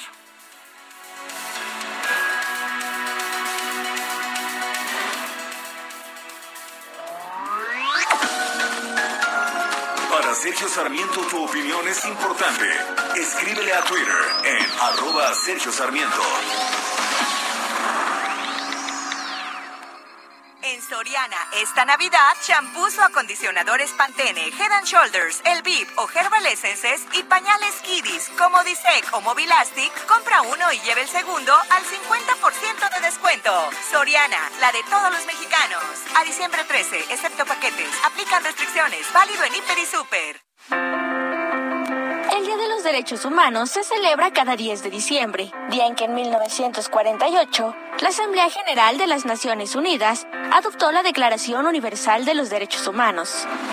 La Declaración Universal de los Derechos Humanos es un documento histórico que proclama los derechos inalienables que corresponden a toda persona como ser humano, independientemente de su raza, color, religión, sexo, idioma, opinión política o de otra índole, origen nacional o social, posición económica, nacimiento o cualquier otra condición. Está disponible en más de 500 lenguas y es el documento que más se ha traducido en todo el mundo. Es importante recordar que los principios de igualdad y de no discriminación son la esencia de los derechos humanos.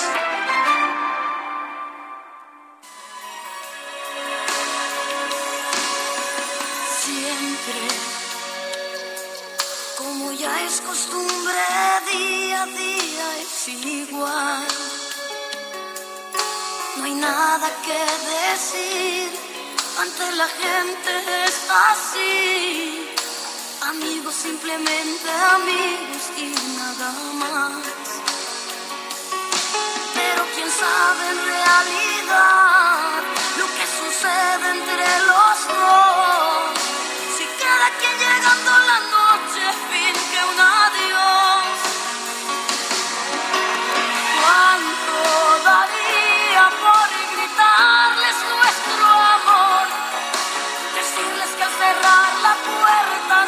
Amigos, estamos escuchando a Ana Gabriel, quien nació el 10 de diciembre de 1955. Sí, está cumpliendo 66 años. Bueno, ella empezó su carrera artística en 1974, estaba muy jovencita todavía, pero empezó a pegar allá en los años en los años 80 participó en el festival OTI y alcanzó el quinto lugar con la canción A tu lado y después ah, pues empezó, ya sabe usted, a, dar a conocer álbumes y llegó allá en los a fines de los 80, principios de los 90 a ser una de las cantantes mexicanas más conocidas no solamente en México, sino en toda América Latina. Ana Gabriel.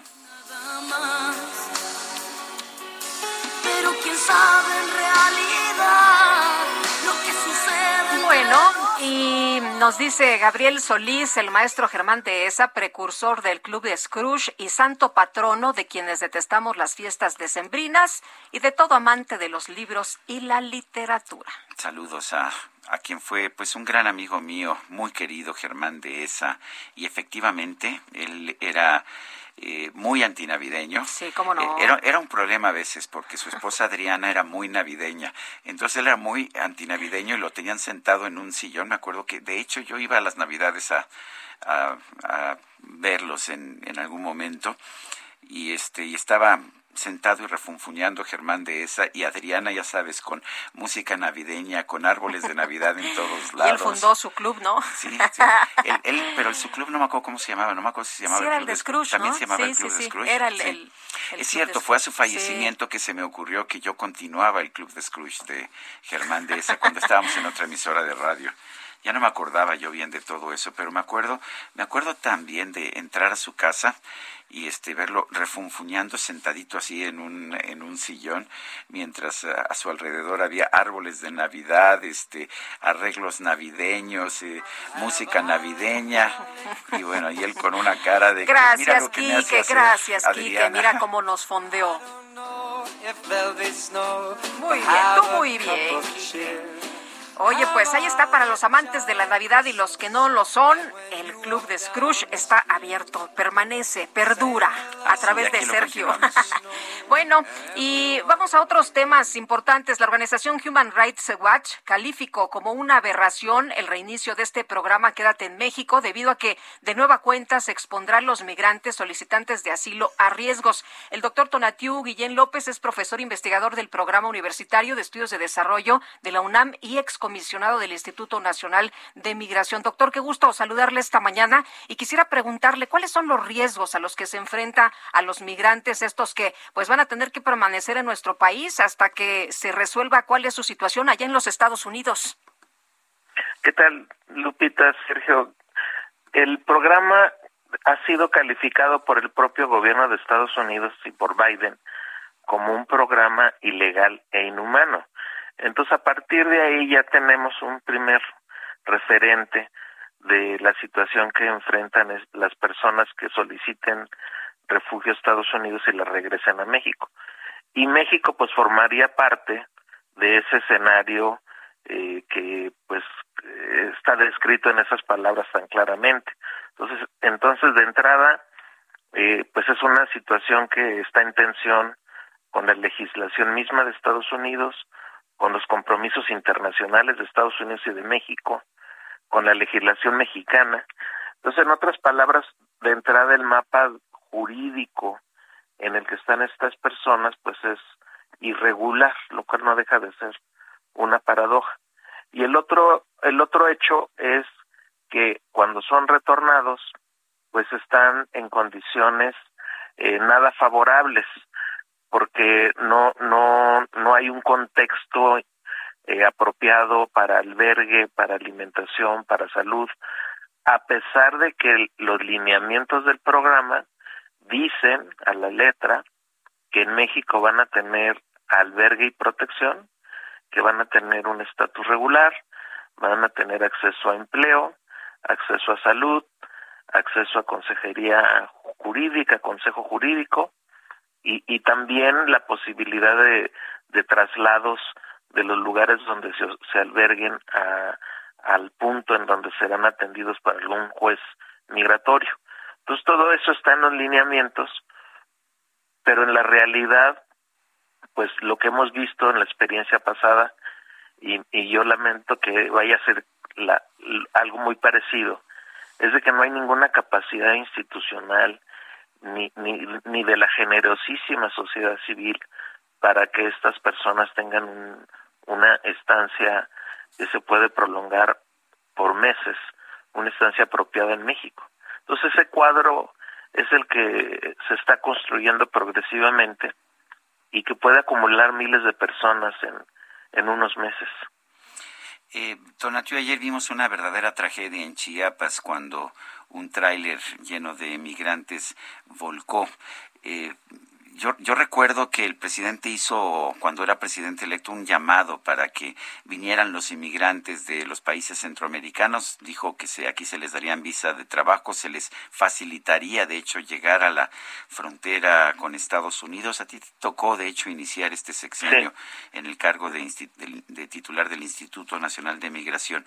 ¿Cuáles fueron los errores? ¿Por qué, ¿Por qué estamos viendo una tragedia como la que vimos ayer en Chiapas? Pues hay, hay un punto de arranque también, Sergio, y es que se estaba cumpliendo con lo que indica la Constitución, la ley de migración y la, y la ley de refugio en México. Ese, esos principios que estaban en el arranque del sexenio estaban apegadas a nuestra legislación, más un horizonte político de, de, desarrollo político que impulsó el gobierno al arranque, que eh, implicaba pues inversión en el sur de México, una relación diferente con el norte de Centroamérica y en general un mapa institucional nuevo alrededor de migración y desarrollo. Es, esos principios estaban ahí trazados y eh, hubo una confrontación, hay que decirlo con esa claridad, con el gobierno de Estados Unidos y, y especialmente con eh, las posiciones xenófobas de Trump y, y, nos, y nos movimos al otro lado, Sergio.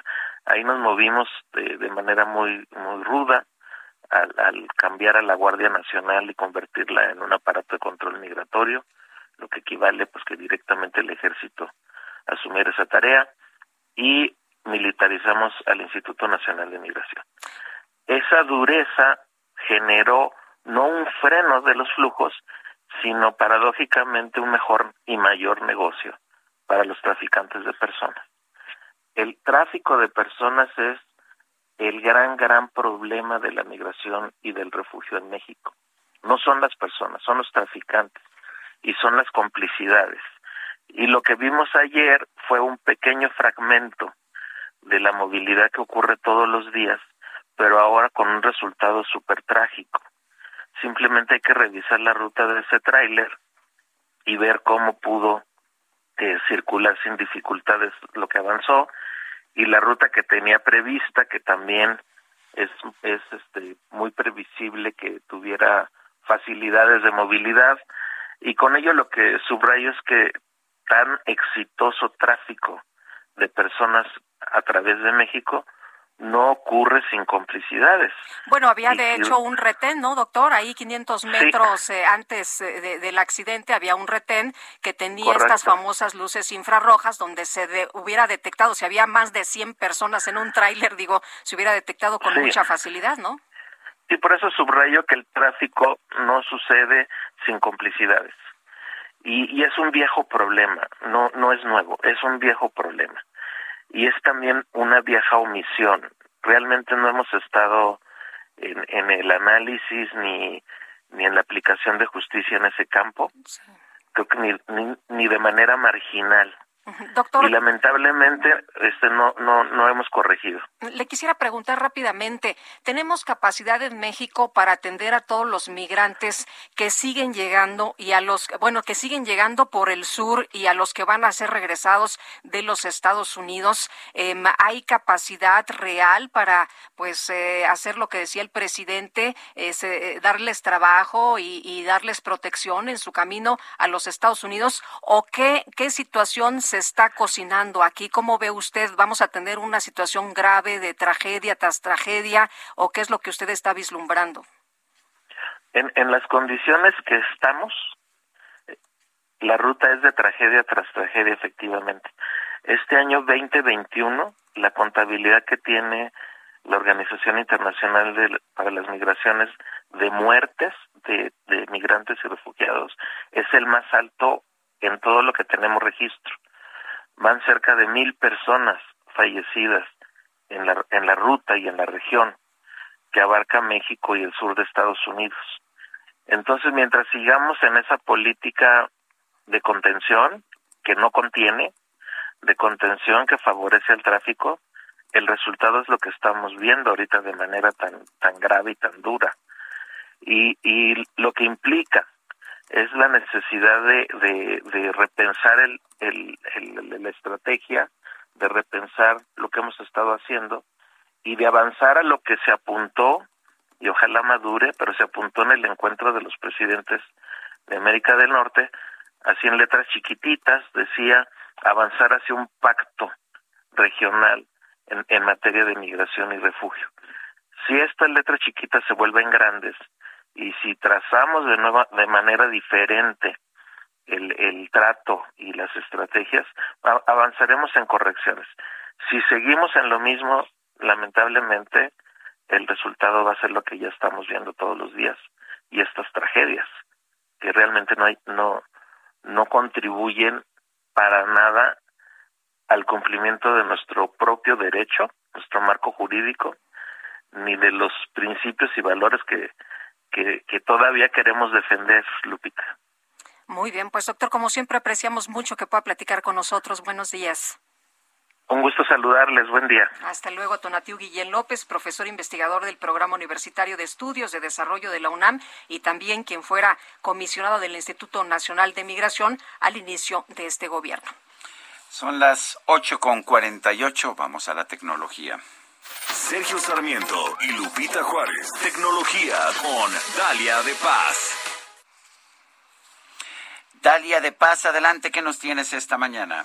Eh, querido Sergio, querido Lupita, amigos, muy buenos días. Buenos días. viernes y como siempre les tengo muchas noticias de materia tecnológica y arranco con la más importante y esperada y es que AT&T anunció que finalmente tras tantas especulaciones aumentó ya con el despliegue de la red 5G en México y con esto se convierte en el primer operador en implementar esta conexión y así que pues deja atrás a sus rivales Telcel, Movistar, quienes también han estado trabajando arduamente en implementar esta, eh, esta red de nueva generación.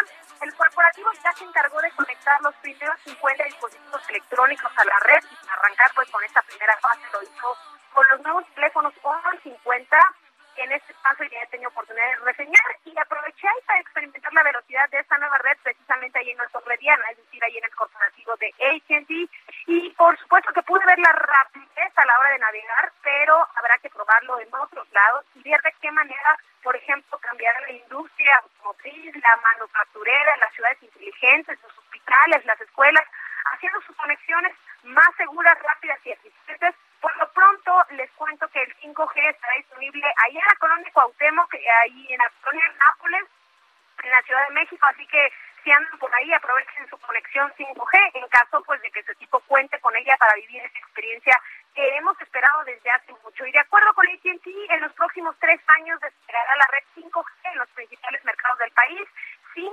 señalar cuáles serán, y se espera que en las próximas semanas también se revelen cuáles serán las primeras ciudades en las que se habilitará esta red, aunque ya saben, todo dependerá de la adopción del mercado y la demanda de esta.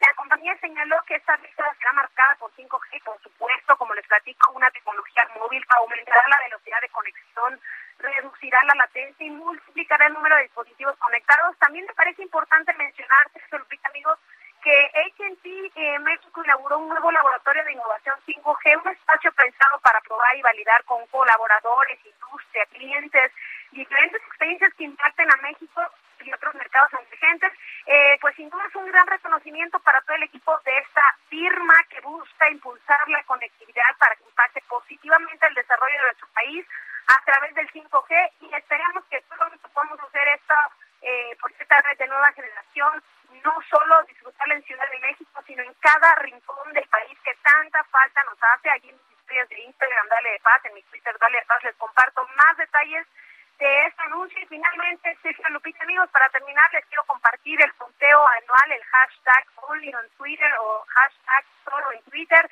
el cual recapitula cómo las personas nos unimos en la plataforma durante este 2021 con conversaciones reales y sin filtro, así lo señalan ellos. Así que rápidamente les cuento que las cuentas más mencionadas en la vida política de nuestro país, creadores de contenido y opiniones, entre otros, en primer lugar lo ocupa eh, Luis Tomlinson, en la segunda posición está Andrés Manuel López Obrador, en el tercero, Joaquín López Dóriga. En el cuarto, Pigmento Ibarra. Y en el quinto, Sumel Torres. El amor por la camiseta también se hizo presente, por lo que el Club América fue lo más tuiteado en el ámbito deportivo. Le sigue el Cruz Azul, luego Tigres, Rayados y finalmente mis Chivas. Y no podemos dejar de de fuera el Jet Power en nuestro país. Este año la artista latina más mencionada fue Dana Paola quien se coronó nuevamente como la cantante latina más de México. Eh, después Carol Sevilla, en tercer lugar Anita, eh, también está Shakira y la reggaetonera Becky G. Por supuesto, ahí en nuestro Twitter, Dalia de Paz, en arroba Sergio en Instagram, Dale de Paz. Les compartimos esta lista para que vean más detalles de este hashtag solo en Twitter 2021. Lupita, querida Sergio, les mando un abrazo y nos escuchamos la próxima semana. Por favor, disfruten de su fin con todo lo que está pasando en este ámbito tecnológico. Un abrazote. Buenos días. Buenos días. Es Dalia de Paz, son las 8 con 53 minutos. En Soriana, la Navidad es muy de nosotros. Aprovecha todas las muñecas, figuras de acción y lanzadores Nerf al 20% de descuento. Sí, al 20% de descuento y hasta 12 meses sin intereses. Soriana, la de todos los mexicanos. A diciembre 13, aplica restricciones. Válido en Hiper y Super.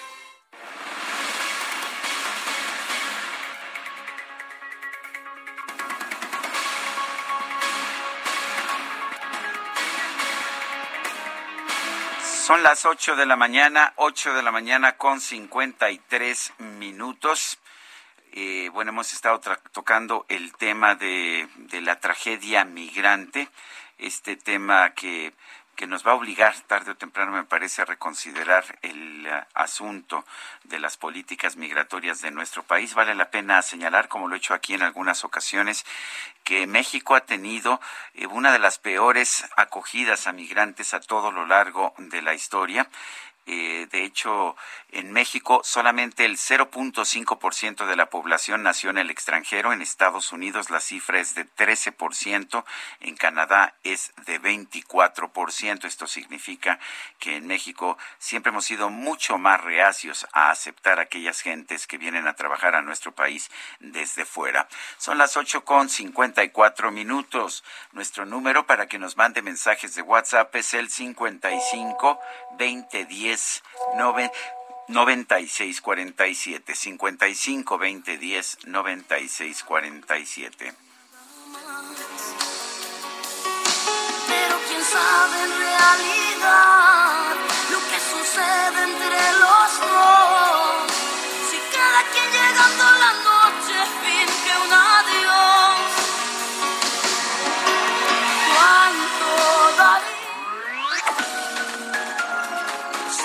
Sarmiento y Lupita Juárez quieren conocer tu opinión, tus comentarios o simplemente envía un saludo para ser más cálida esta mañana. Envía tus mensajes al WhatsApp 5520 109647.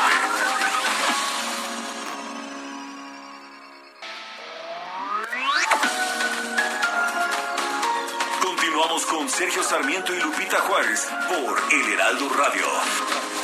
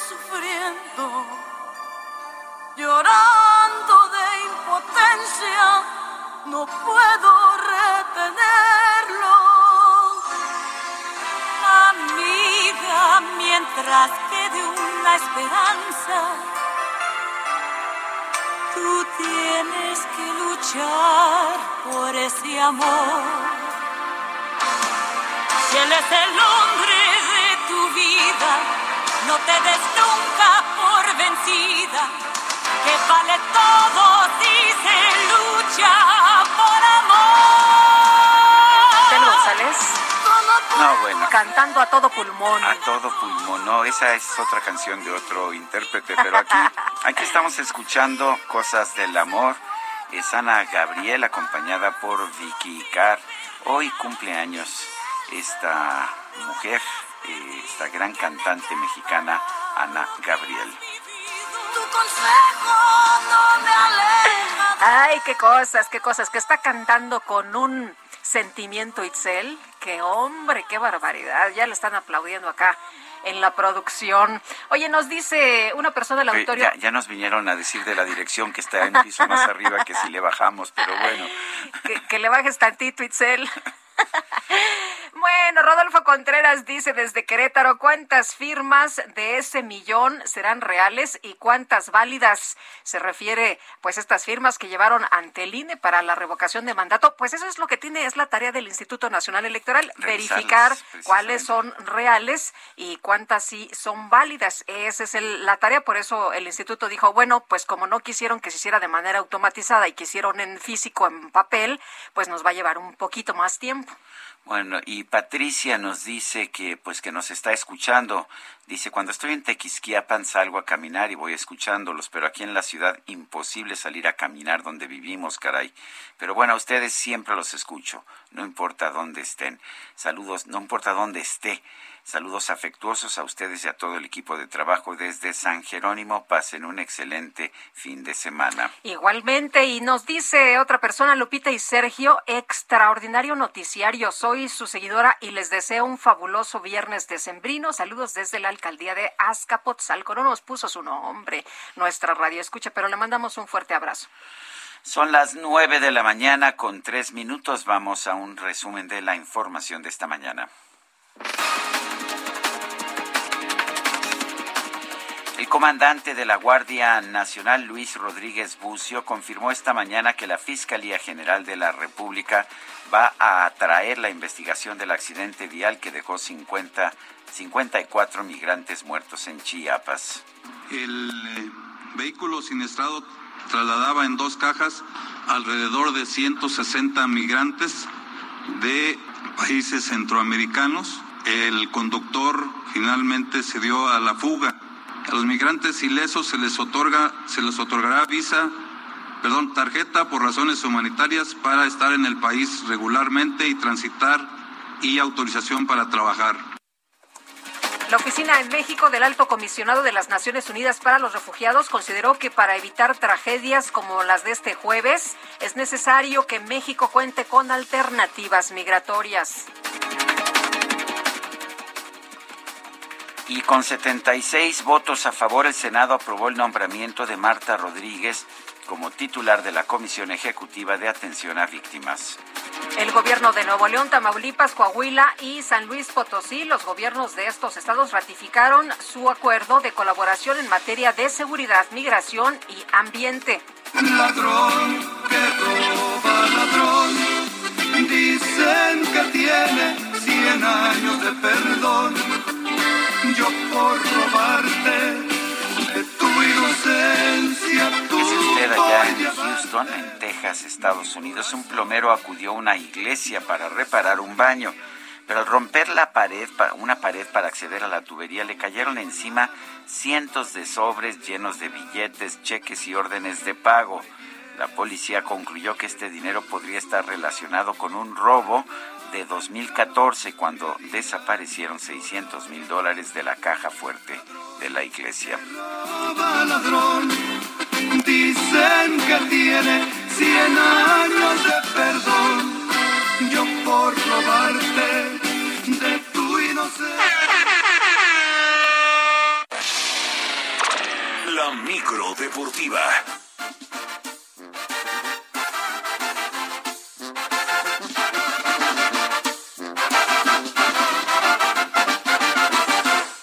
Lo mejor que te puedo desear es que te vaya mal.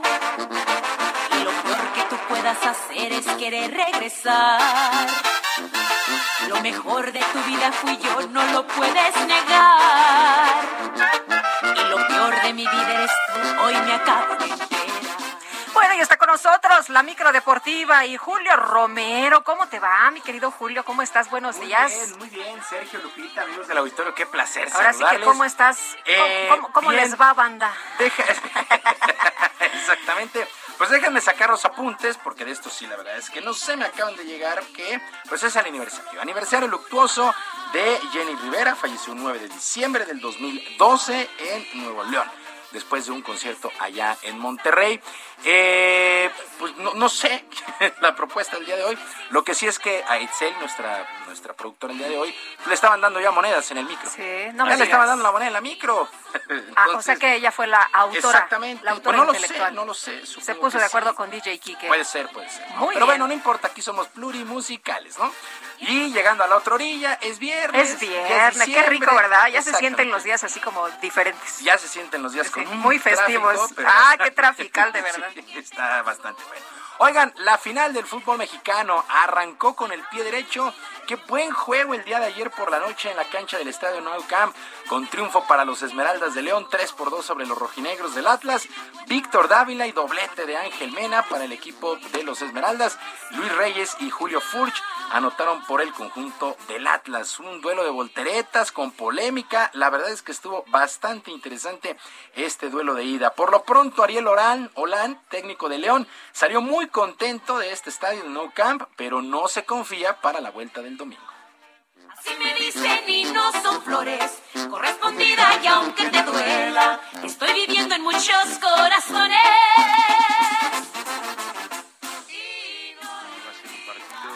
va a tener eh, otros condimentos y creo yo que, estratégicamente tenemos que, ver con qué recursos este, podemos pelear para, para alzar el título, ¿no? Pero no está para nada definido y rescato muchas cosas del equipo hoy.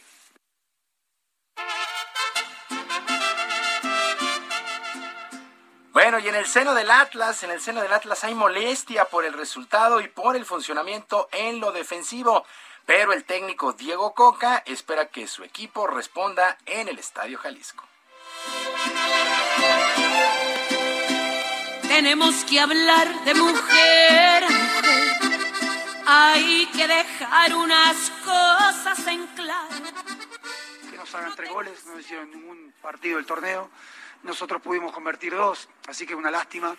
Seguramente salió un partido para el espectador muy lindo, eh, bien jugado, con muchas emociones. Pero bueno, nosotros tenemos que corregir y queda abierta la llave. O sea, nosotros ya sabemos que en el Jalisco tenemos que ganar. Así que vamos a salir a buscar el triunfo. ¿Sabes? Si el duelo de vuelta del próximo domingo a las 8 está a la mitad de lo que estuvo de bueno el de ayer por la noche, la verdad es que va a ser una gran. Todo el mundo estaba fascinado, ¿eh? es que fue un juegazo. Es el foot que queremos ver, decía. Sí, y son dos equipos que a nivel nacional no tienen tantos seguidores, ¿no? El Atlas tiene 70 años de no ser campeón. León levantó el título exactamente hace un año, entonces no tienen tantos seguidores. Entonces, como que mucha gente nos conectamos ahí pues, para ver fútbol sin tener como apasionamientos y la verdad es que resultó un gran duelo. Por cierto, a través de sus redes sociales, Laura Calf, quien es esposa del presidente del Atlas, Alejandro Irarragori, denunció la falta de respeto por parte de la directiva de los Esmeraldas, ya que recibieron varias agresiones por parte de unos pseudoaficionados, los ubicaron en un palco muy vulnerable, bueno, ahí está la queja. Pero eh, pues en lo futbolístico la verdad la verdad es que sí bastante atractivo el duelo de ayer y el domingo esperemos que esté igual. Y de nueva cuenta, el mexicano Irving Lozano tuvo que abandonar una cancha por un fuerte golpe en la cabeza y en esta ocasión en el duelo de su equipo el Napoli contra el Leicester allá en la Europa League. El llamado Chucky se pegó contra eh, su rival, contra Wilfred Ndidi después de intentar burlarlo, pero las condiciones mojadas del terreno hicieron que resbalara y golpeara la pierna de su oponente. Ya no se pudo reincorporar, de inmediato fue atendido por los médicos que le colocaron un collarín y lo sacaron en un carrito. Bueno, se reporta fuera de peligro, sin conmoción, solamente fue un fuerte golpe. Hay que recordar que en la Copa de Oro también sufrió otro golpazo contra Trinidad y Tobago. Este sí lo mandó internado al hospital. Bueno, pues el Chucky, el Chucky Lozano, decían en redes sociales, híjole, sí le van a dejar la cara de, de, Chucky porque ya son varios golpes los que Oye, se dan. sí, ¿verdad? Sí, Dice que perdió un diente ayer. Eh, sí, sí, sí, sí, Es que se resbala y sí, sí, lo, lo vi. Yo estaba viendo el juego y vi cómo se resbala. O sea, no, el rival no tuvo nada que ver, pero fue a pegarse directo con la boca en la rodilla. En la rodilla, exactamente. Y, Qué eh, fregadas, sí. Eh, fíjense, bueno, de repente sucede mucho en el fútbol americano, ¿no? Que un accidente así, pues es porque es un accidente, lesiona al, oponente también, ¿no? Entonces es muy peligroso. Bueno, pues lo bueno es que está, está, está bien el Chucky. Bueno, semana, semana en el fútbol americano del NFL, triunfo el día de ayer de los vikingos de Minnesota. 36 a 28 sobre los acereros de Pittsburgh. Bueno, Pittsburgh llegó a estar abajo 29 a 0 en la primera mitad. Bueno, el corredor Dalvin Cook, 205 yardas totales y dos anotaciones para los vikingos de Minnesota. No había forma de tener el día de ayer a Dalvin Cook. Kirk Cousins, 216 yardas, dos pases de anotación, aunque sufrió dos intercepciones para el equipo de los vikingos. Ben Roethlisberger, 308 yardas, dos pases de anotación y una intercepción, pero no pudieron los acereros de Pittsburgh. Seis ganados, seis perdidos y solamente un empate. Minnesota deja su récord en seis triunfos y siete descalabros. Entramos a la recta final de la NFL. También buen juego el día de ayer allá en eh, Minnesota y pues así las cosas. 29 a 0 llegaron a estar abajo los acereros de Pittsburgh. Eh, pues prácticamente se definió en la primera mitad. Pensé que estabas diciendo el clima, man. Eh, pues, pues en una de esas la cuando fue el del jueves por la noche la semana pasada en Búfalo, arrancó con menos 16 grados y 80 kilómetros por hora del viento. Entonces fue muy complicado. El de lunes, el de lunes por la noche, fue el que arrancó así con los Bills de Búfalo. Y la gimnasta estadounidense Simone Biles fue elegida por la prestigiosa revista Time como la mejor deportista de todos los tiempos en su deporte, en su disciplina, ya que a sus 24 años tiene un total de 30 medallas entre Juegos Olímpicos y Campeonatos Mundiales.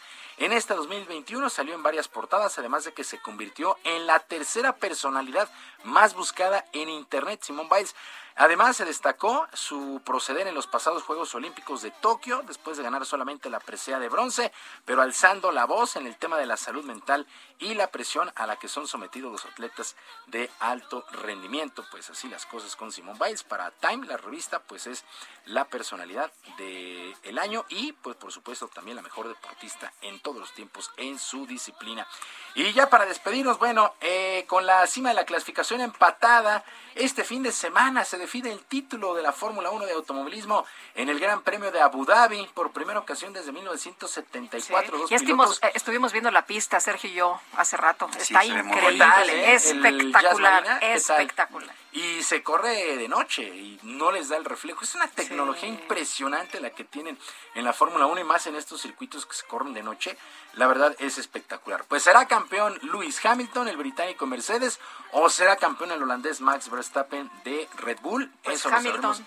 El domingo eh, está bien parejo. Bueno, están, están empatados. Están empatados. lo, cual, lo cual ha generado, porque en un par de ocasiones en el pasado, el que, el que se beneficia de que ninguno de los dos termine ha provocado choques y entonces hubo una advertencia de que les podrían quitar puntos. Y de hecho salió eh, pues, la pasada, el pasado fin de semana que pudo haber sido provocado el choque de Checo Pérez también para ¿Ah, que no pudiera ayudar a Max Verstappen. Sí, están avisados. 369.5 puntos están empatados. ¿Quién va a ser campeón? Checo va a terminar cuarto, no, no podrá terminar tercero, definido, ya está definido, sí. Eh, 190 unidades. Buena temporada de Checo que tiene firmado el 2022 con eh, Red Bull. Sergio Lupita, amigos del Auditorio de los Deportes, este viernes, que es un gran fin de semana, que sus equipos ganen. Yo por lo pronto les recuerdo nuestras vías de comunicación. En Twitter estoy en arroba jromerohb, en arroba jromerohb, además de nuestro canal de YouTube, Barrio Deportivo, Barrio Deportivo, a las 7 de la noche. Gracias, que es un gran fin de semana. Igual para ti, muy buenos días.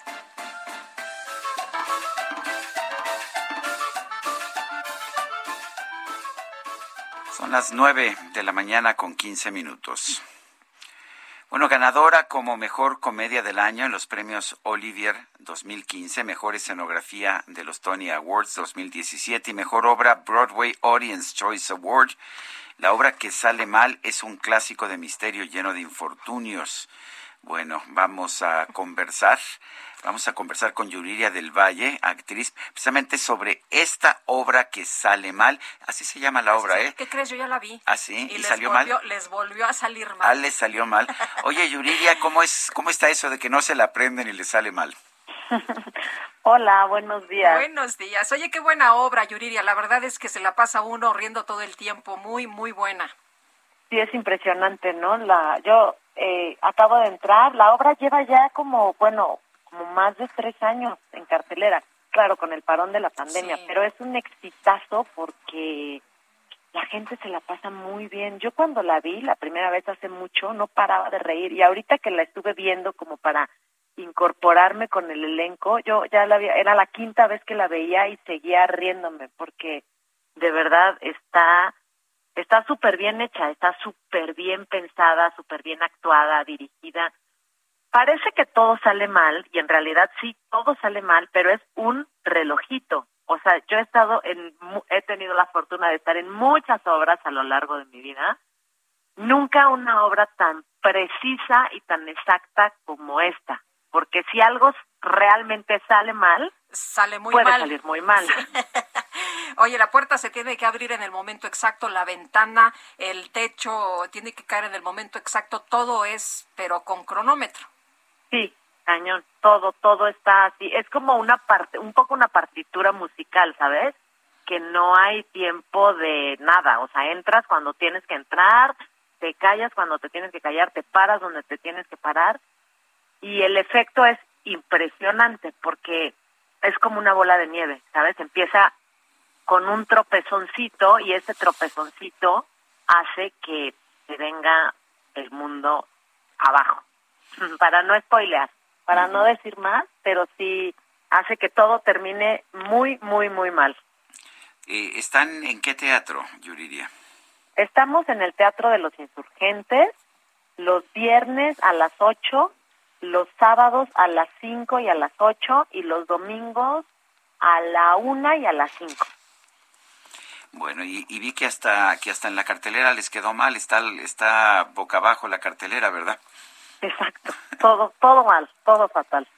Bueno, o sea que es la obra, la obra que sale mal y pues estaremos eh, ya ya la fue a ver Guadalupe Juárez que es muy teatrera pero yo espero este poderme dar una escapada también un fuerte abrazo Yuridia Muchísimas gracias y ojalá que puedas ir tú y toda la gente que nos escucha se la van a pasar muy bien.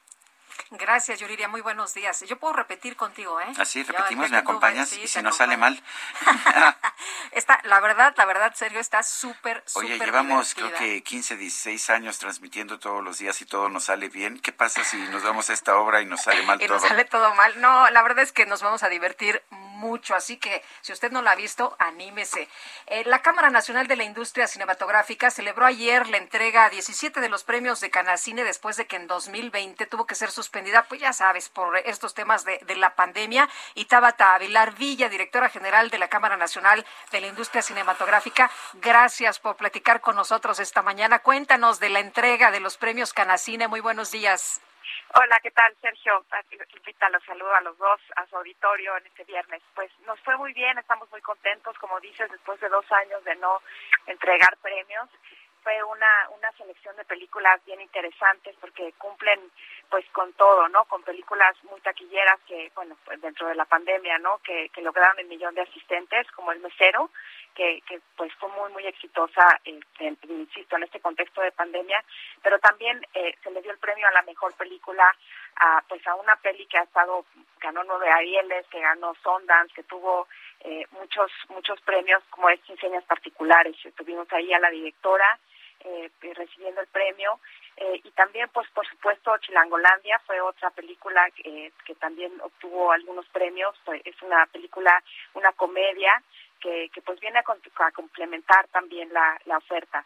Eh, Tatiana Tatiana Hueso eh, ganó el premio a mejor director eh, por este por eh, por su peli la, Una noche de fuego que también está teniendo eh, pues mucho de qué hablar que también ganó una mención este, especial en Cannes entonces, eh, pues muy contentos con esta, pues con esta programación, con estas nominaciones y premios que un poco cumplen eh, con una variedad de, de, cuestiones eh, y de conexiones con el público de diferente tipo. También tuvimos El exorcismo de Carmen Farías, eh, que es otra película de terror que también tuvo una nominación por su mejor el mejor director y, y un rescate de huevitos, una película de animación. Entonces, eh, yo creo que lo que nos habla esto es de pues de la variedad que tenemos de, de, oferta de cine mexicano, de cómo se cumple con pues prácticamente todos los géneros y cómo en cada uno de estos géneros se está logrando pues generar conversación, ¿no? Lo cual nos da muchísimo gusto. Eh, ¿cómo, ¿Dónde se realizó la premiación y en qué circunstancias? Sé que se tuvo que Eh, cancelar en 2020. Sí, hicimos eh, nuestra comida anual de, fin de año, donde asisten, pues ya somos ahorita 200 socios en Canacine, asisten todos a esta comida en el Hotel Hyatt, eh, pues obviamente con todos los protocolos, hicimos pruebas COVID antes de entrar, eh, las pruebas de, antígeno, eh, nadie que no la tuviera negativa podía pasar al salón pues con todos los, los protocolos. Y dentro de la comida tuvimos la premiación, nos acompañó también el gobernador de Durango porque pues ellos digamos que patrocinaron una parte del evento para hablar de todo lo que están haciendo en Durango durante el, el, gobierno de del actual Rosa Saiz Puro, el gobernador, se han hecho 37 largometrajes, bueno, entre series y, largos, y es algo pues a destacar, se le dio también un reconocimiento, y bueno, fue una reunión muy emotiva, muy sentida de podernos después de dos años juntar la industria, hablar de pues de los proyectos que, que la industria trae, estuvieron exhibidores, distribuidores, obviamente productores y el talento, ¿no? Es como estos pocos eventos en donde se junta pues, se juntan estos elementos entre industria y talento, generalmente son eventos como los Arieles que son más de puro talento y no está tanto la, la industria y los premios Canacine pues tienen ese valor agregado de juntar a los exhibidores, estuvo obviamente Alejandro Ramírez, este Francisco Eguren, Miguel Mier, que son pues los altos directivos de Cinemex y de Cinépolis, y también directivos de Cinemagic, que son un- es una cadena más pequeña, eh, pues gente de, de Videocine, de Universal, o sea, realmente toda, toda la industria, y bueno, fue muy grato vernos después de dos años de no hacerlo, y, sobre todo eso, con esta selección de películas que están eh, dejando mucho de qué hablar en todo el mundo de festivales, eh, triple A como son eh, Cannes y Sundance, pero también generando taquillas aquí importantes para pues ir mejorando la economía de, pues, de, de todos los que trabajan en esta industria. Tabata, qué gusto poder platicar contigo esta mañana. Muchas felicidades y qué bueno que ya pues están haciendo las cosas un poquito eh, diferentes a, a- a lo que ocurrió con la pandemia. Buenos días. Buenos días. Hasta Gracias. luego. Hasta luego. Bueno, son las nueve con veinticuatro, no solamente en México, también en Estados Unidos. La inflación ha alcanzado en noviembre su nivel más alto desde 1982. Eh, la inflación fue de 6.8%. Recordará usted que la inflación en nuestro país eh, alcanzó también un máximo de 7.37% en el pasado mes de noviembre. Son las nueve con veinticuatro minutos. Guadalupe Juárez y Sergio Sarmiento estamos en el Heraldo Radio. Potencia, no puedo retenerlo. Amiga, mientras quede una esperanza, tú tienes que luchar por ese amor. Si él es el hombre de tu vida, no te des nunca Sergio Sarmiento y Lupita Juárez quieren conocer tu opinión, tus comentarios o simplemente envía un saludo para ser más cálida esta mañana. Envía tus mensajes al WhatsApp 5520 109647.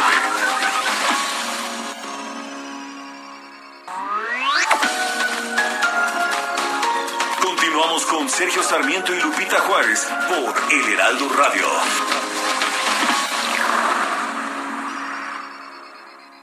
México de 2015 a 2020 se vendieron más de un millón y medio de autos de baja seguridad. Para saber qué autos nos protegen mejor, se hacen pruebas de choque con domis que simulan el daño que puede sufrir una persona. Solo los domis resisten choques.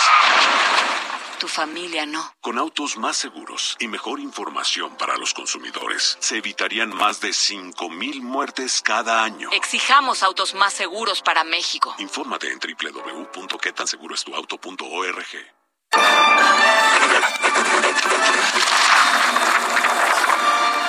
En este viernes de lectura vamos a recordar al novelista y dramaturgo francés Alexandre Dumas, conocido en los países hispanohablantes como Alejandro Dumas, quien nació el 24 de julio de 1802 y falleció el 5 de diciembre de 1870. Dumas fue uno de los autores más famosos de la Francia del siglo XIX y se convirtió en un escritor clásico de la literatura universal, con obras como Los Tres Mosqueteros o El Conde de Montecristo. Se le atribuyen más de 1200 obras, aunque se cree que muchas fueron escritas con otros colaboradores. Con sus novelas y folletines consiguió convertirse en un fenómeno literario y acumuló una gran fortuna. Sin embargo, esta se fue dilapidando debido al hedonista ritmo de vida que llevaba, con regalos lujosos, caprichos caros, negocios infructuosos y el mantenimiento de su mansión Monte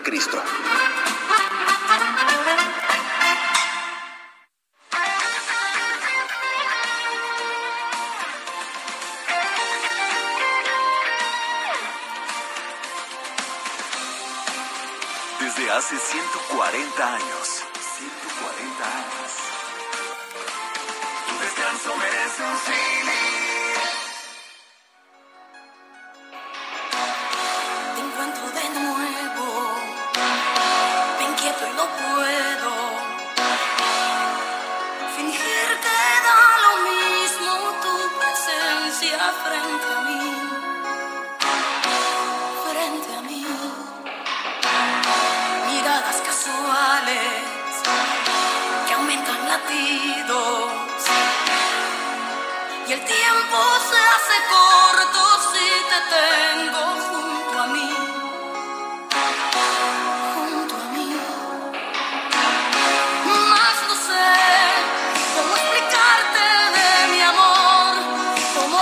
Seguimos escuchando música interpretada por Ana Gabriel. Esto se llama Hay Amor. Ay, de, ay. Ay, dolor. Ay, amor. Sin H, ¿eh? Sin H. Por supuesto. Bueno. Oye, el gobierno de la Ciudad de México reiteró que los peregrinos no van a pernoctar mañana en inmediaciones de la Basílica de Guadalupe. Jorge Almaquio, cuéntanos qué tal. Muy buenos días.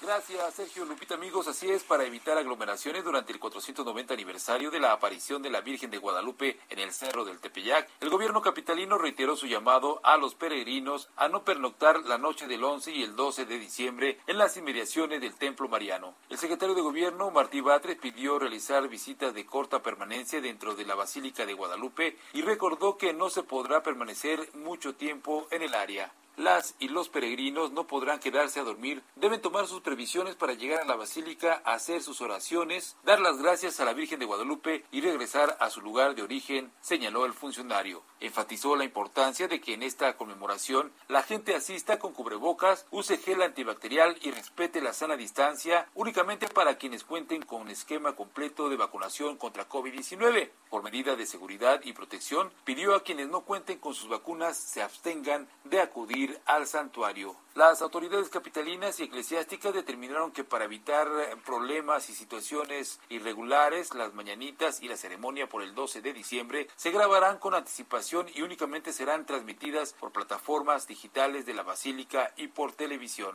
A la fecha se han desplegado en las inmediaciones de la Basílica más de 2.000 elementos de la Secretaría de Seguridad Ciudadana, cifra que se incrementará durante los días 11, 12 y 13 de diciembre a más de 3.200 efectivos para cuidar la seguridad física y las pertenencias de los peregrinos. Sergio Lupita, amigos, el reporte que les tengo. Jorge, muchas gracias. Muy buenos días.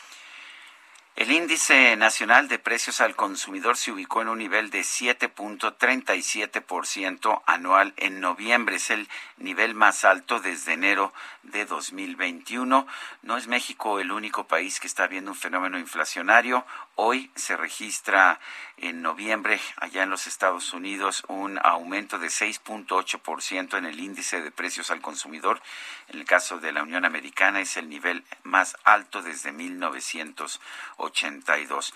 Mario Di, Consta- ah, Di Constanzo es especialista, Di Costanzo es especialista en finanzas públicas. Lo tenemos en la línea telefónica. Mario, ¿cómo estás? Buenos días. Muy buenos días, eh, Sergio. Un saludo a ti y a todo tu auditorio. Eh, Mario, estamos viendo un fenómeno internacional, pero pues, por supuesto le pega en México a los más pobres. ¿Qué, eh, qué, qué hemos hecho? ¿Está correcto lo que hemos hecho hasta este momento o no? Mira, eh, evidentemente, como tú lo señalas, es un fenómeno internacional. Sin embargo, eh, pues creo que el, eh, el país, México, pues ha dejado de hacer lo que puede hacer pues para combatir la inflación, ¿no? En primer lugar, hay dos cosas bien importantes. Eh, la primera, yo te diría, eh, pues el Banco de México va a continuar con su política de incremento en las tasas de interés, pues para tratar de contener eh, esta inflación. ¿Qué debería de hacer el gobierno mexicano? Yo te diría por lo menos tres cosas. Primero, eh, apoyar eh, más eh, a, la inversión. No hay peor cosa que la inflación sumada o adicionada con una falta de crecimiento económico, que es lo que puede generarse en el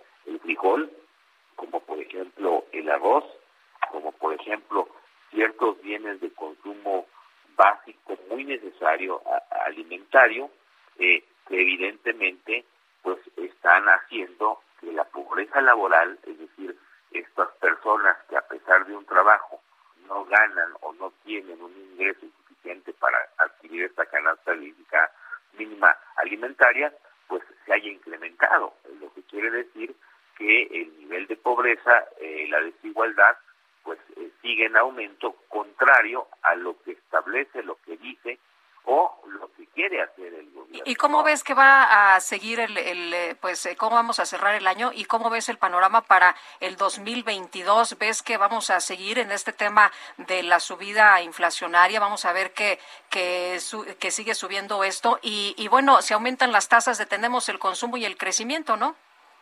Evidentemente, por eso digo que se puede caer en, en este en este riesgo eh, ante este incremento en las tasas, eh, va a llegar un momento también en que la incidencia que pueda, se pueda sostener al subir la tasa sobre la inflación no sea tan efectiva porque lo que estás teniendo es una inflación eh, que obedece más bien a escasez de productos. por ejemplo, tenemos el caso de los containers, tenemos el caso de los chips para automóviles, tenemos el caso del comercio mismo internacional y por el otro lado sí tenemos un fenómeno inflacionario en el tema de los energéticos y de los alimentos. ¿Qué creo que va a pasar?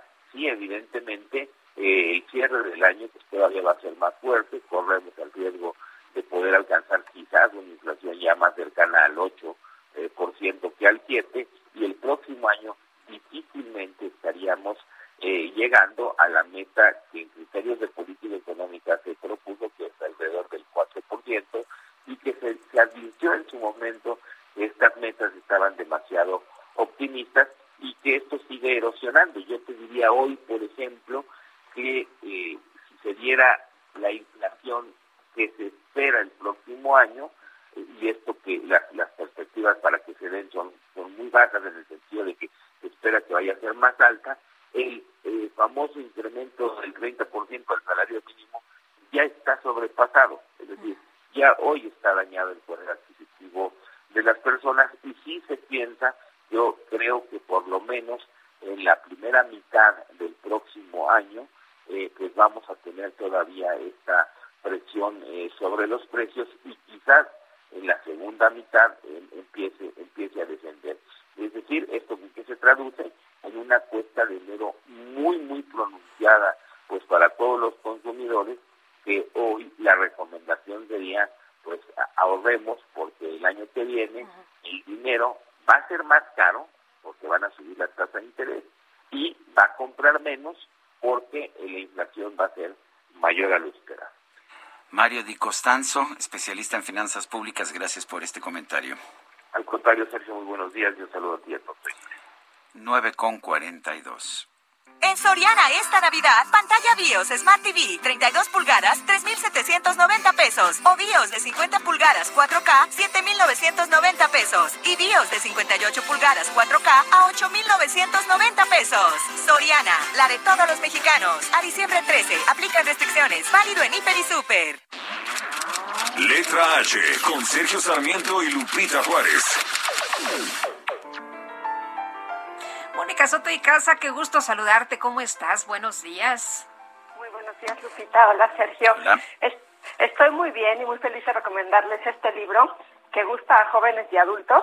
Es, son los cuentos de amor, de locura y de muerte de Horacio Quiroga, este autor uruguayo que convivió con la muerte de una manera muy cercana. Imagínense, perdió a su primera esposa que se suicidó. Después, su papá se murió cuando tenía dos meses de edad.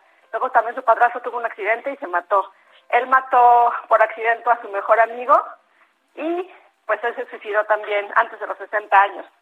Cuentos de amor, de locura y de muerte son 15 narraciones de un realismo muy crudo. En ella igual encontramos amores tormentosos, que personas enfermas del cuerpo y del espíritu, y uno de mis cuentos favoritos, una metáfora de una gallina degollada.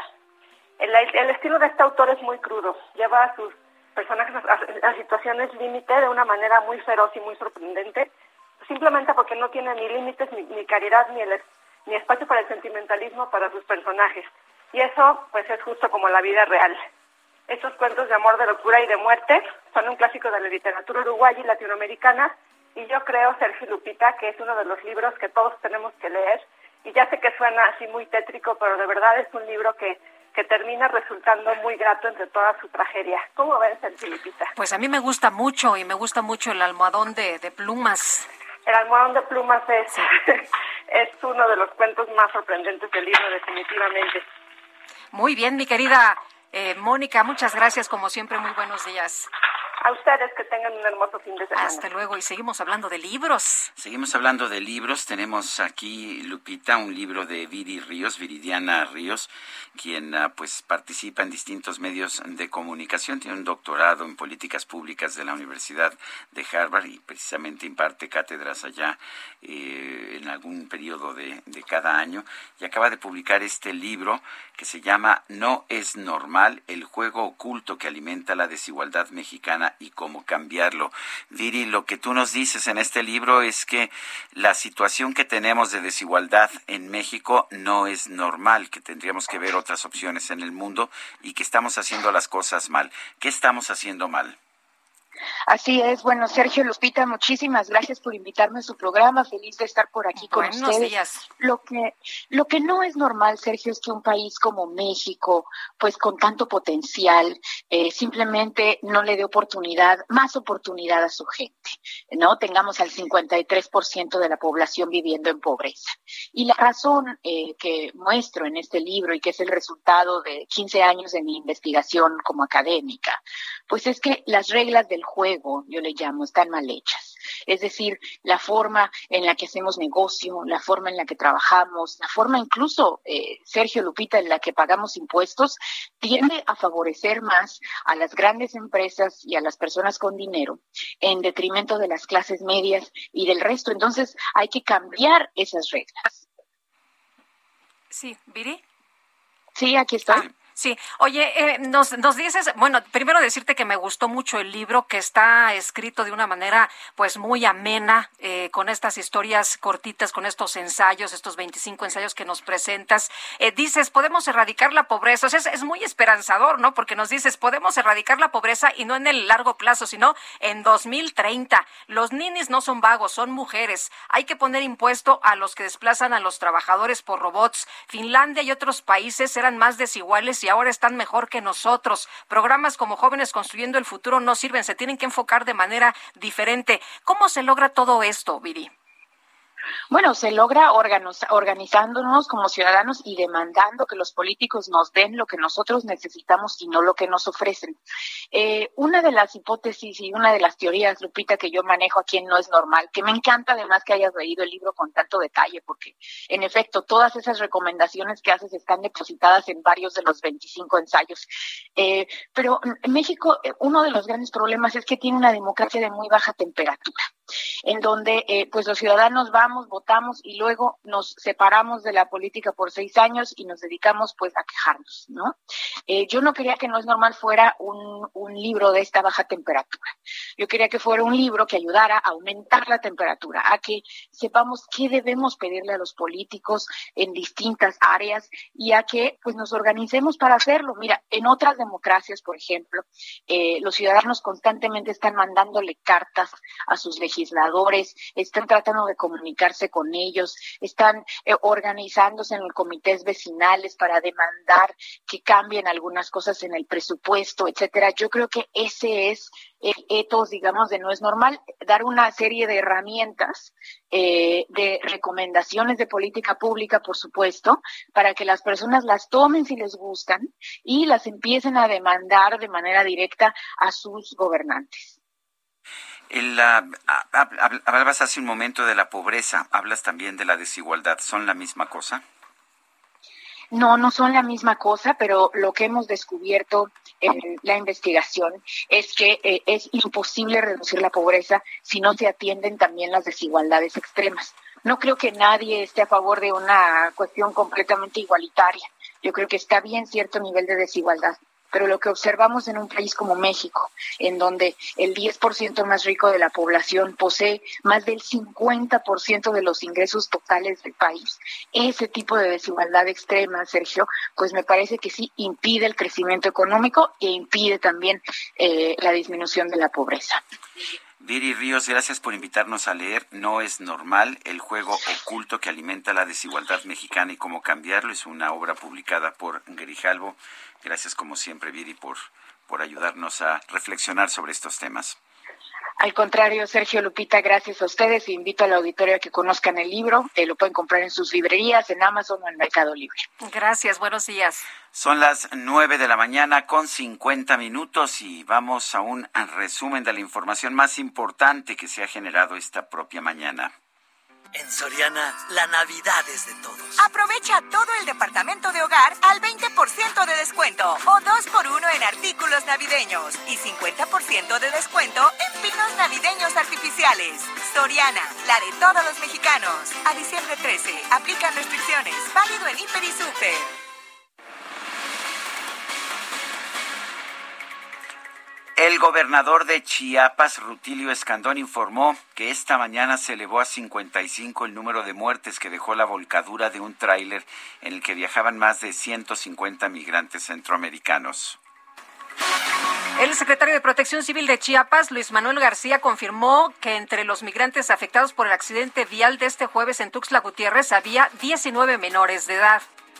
Sí, son 19 menores de edad, 14 son hombres, 5 son mujeres, eh, la mayor parte son de Guatemala, eh, de hecho son 18 de Guatemala y uno de Honduras. Están plenamente identificados, incluso el menor de edad que eh, tuvo oportunidad de ver, de conocer, de 3 años de edad, su mamá también está lesionada, lesiones menores, pero están siendo atendidas en el mismo hospital, en el Hospital Gilberto Gómez Maza.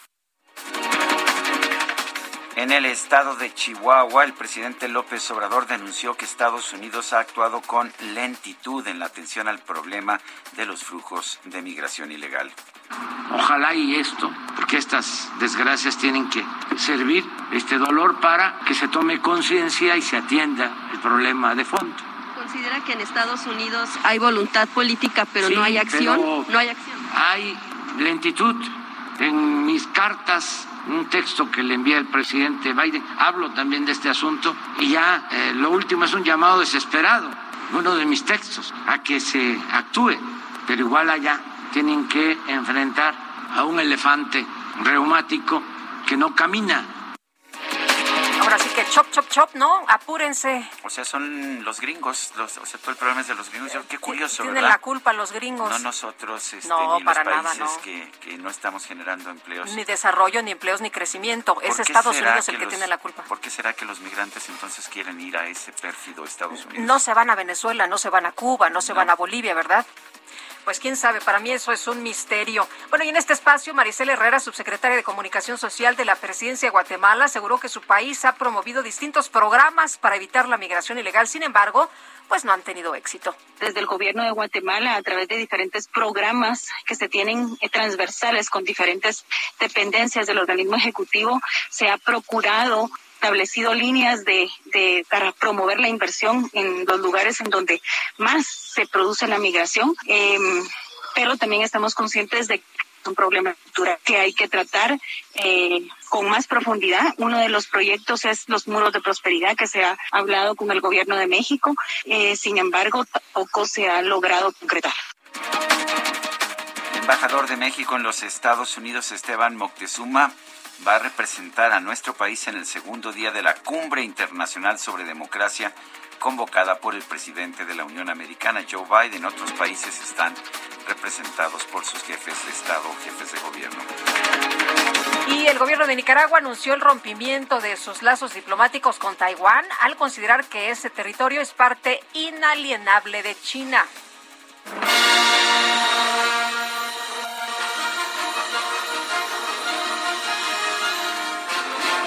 Cuéntamelo todo. Te lo cuento todo desde el principio, mi querida Guadalupe Juárez. La Secretaría de Relaciones Exteriores informó que México se adhirió al programa Artemisa de la NASA para la exploración de la Luna, junto con otros 12 países invitados por el gobierno de los Estados Unidos. El canciller Marcelo Ebrard aseguró que por primera vez México dejará de ser espectador en este tipo de proyectos.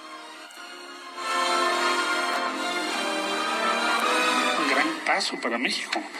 No vamos a ser espectadores, vamos a estar ahí. También estamos muy complacidas, complacidos de que hayan determinado que este proyecto, este programa, se llame Artemisa, la hermana de Apolo en la mitología griega. Simboliza los valores que nos identifican a los países que vamos a participar en este proyecto, de igualdad de género, de protección a todas y a todos, de un tipo de sociedad igualitaria, respetuosa, libre. No, un eh, pequeño paso para el hombre, pero un gran paso para México, ¿no? Se nos acabó el tiempo, nos escuchamos el próximo lunes. Gracias de todo corazón. Buenos días. Tú quisiste estar allá. Heraldo Media Group presentó Sergio Sarmiento y Lupita Juárez por El Heraldo Radio.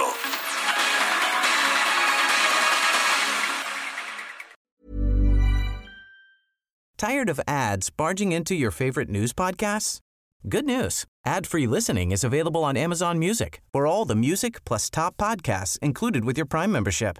Stay up to date on everything newsworthy by downloading the Amazon Music app for free or go to amazon.com slash news ad free. That's amazon.com slash news ad free to catch up on the latest episodes without the ads.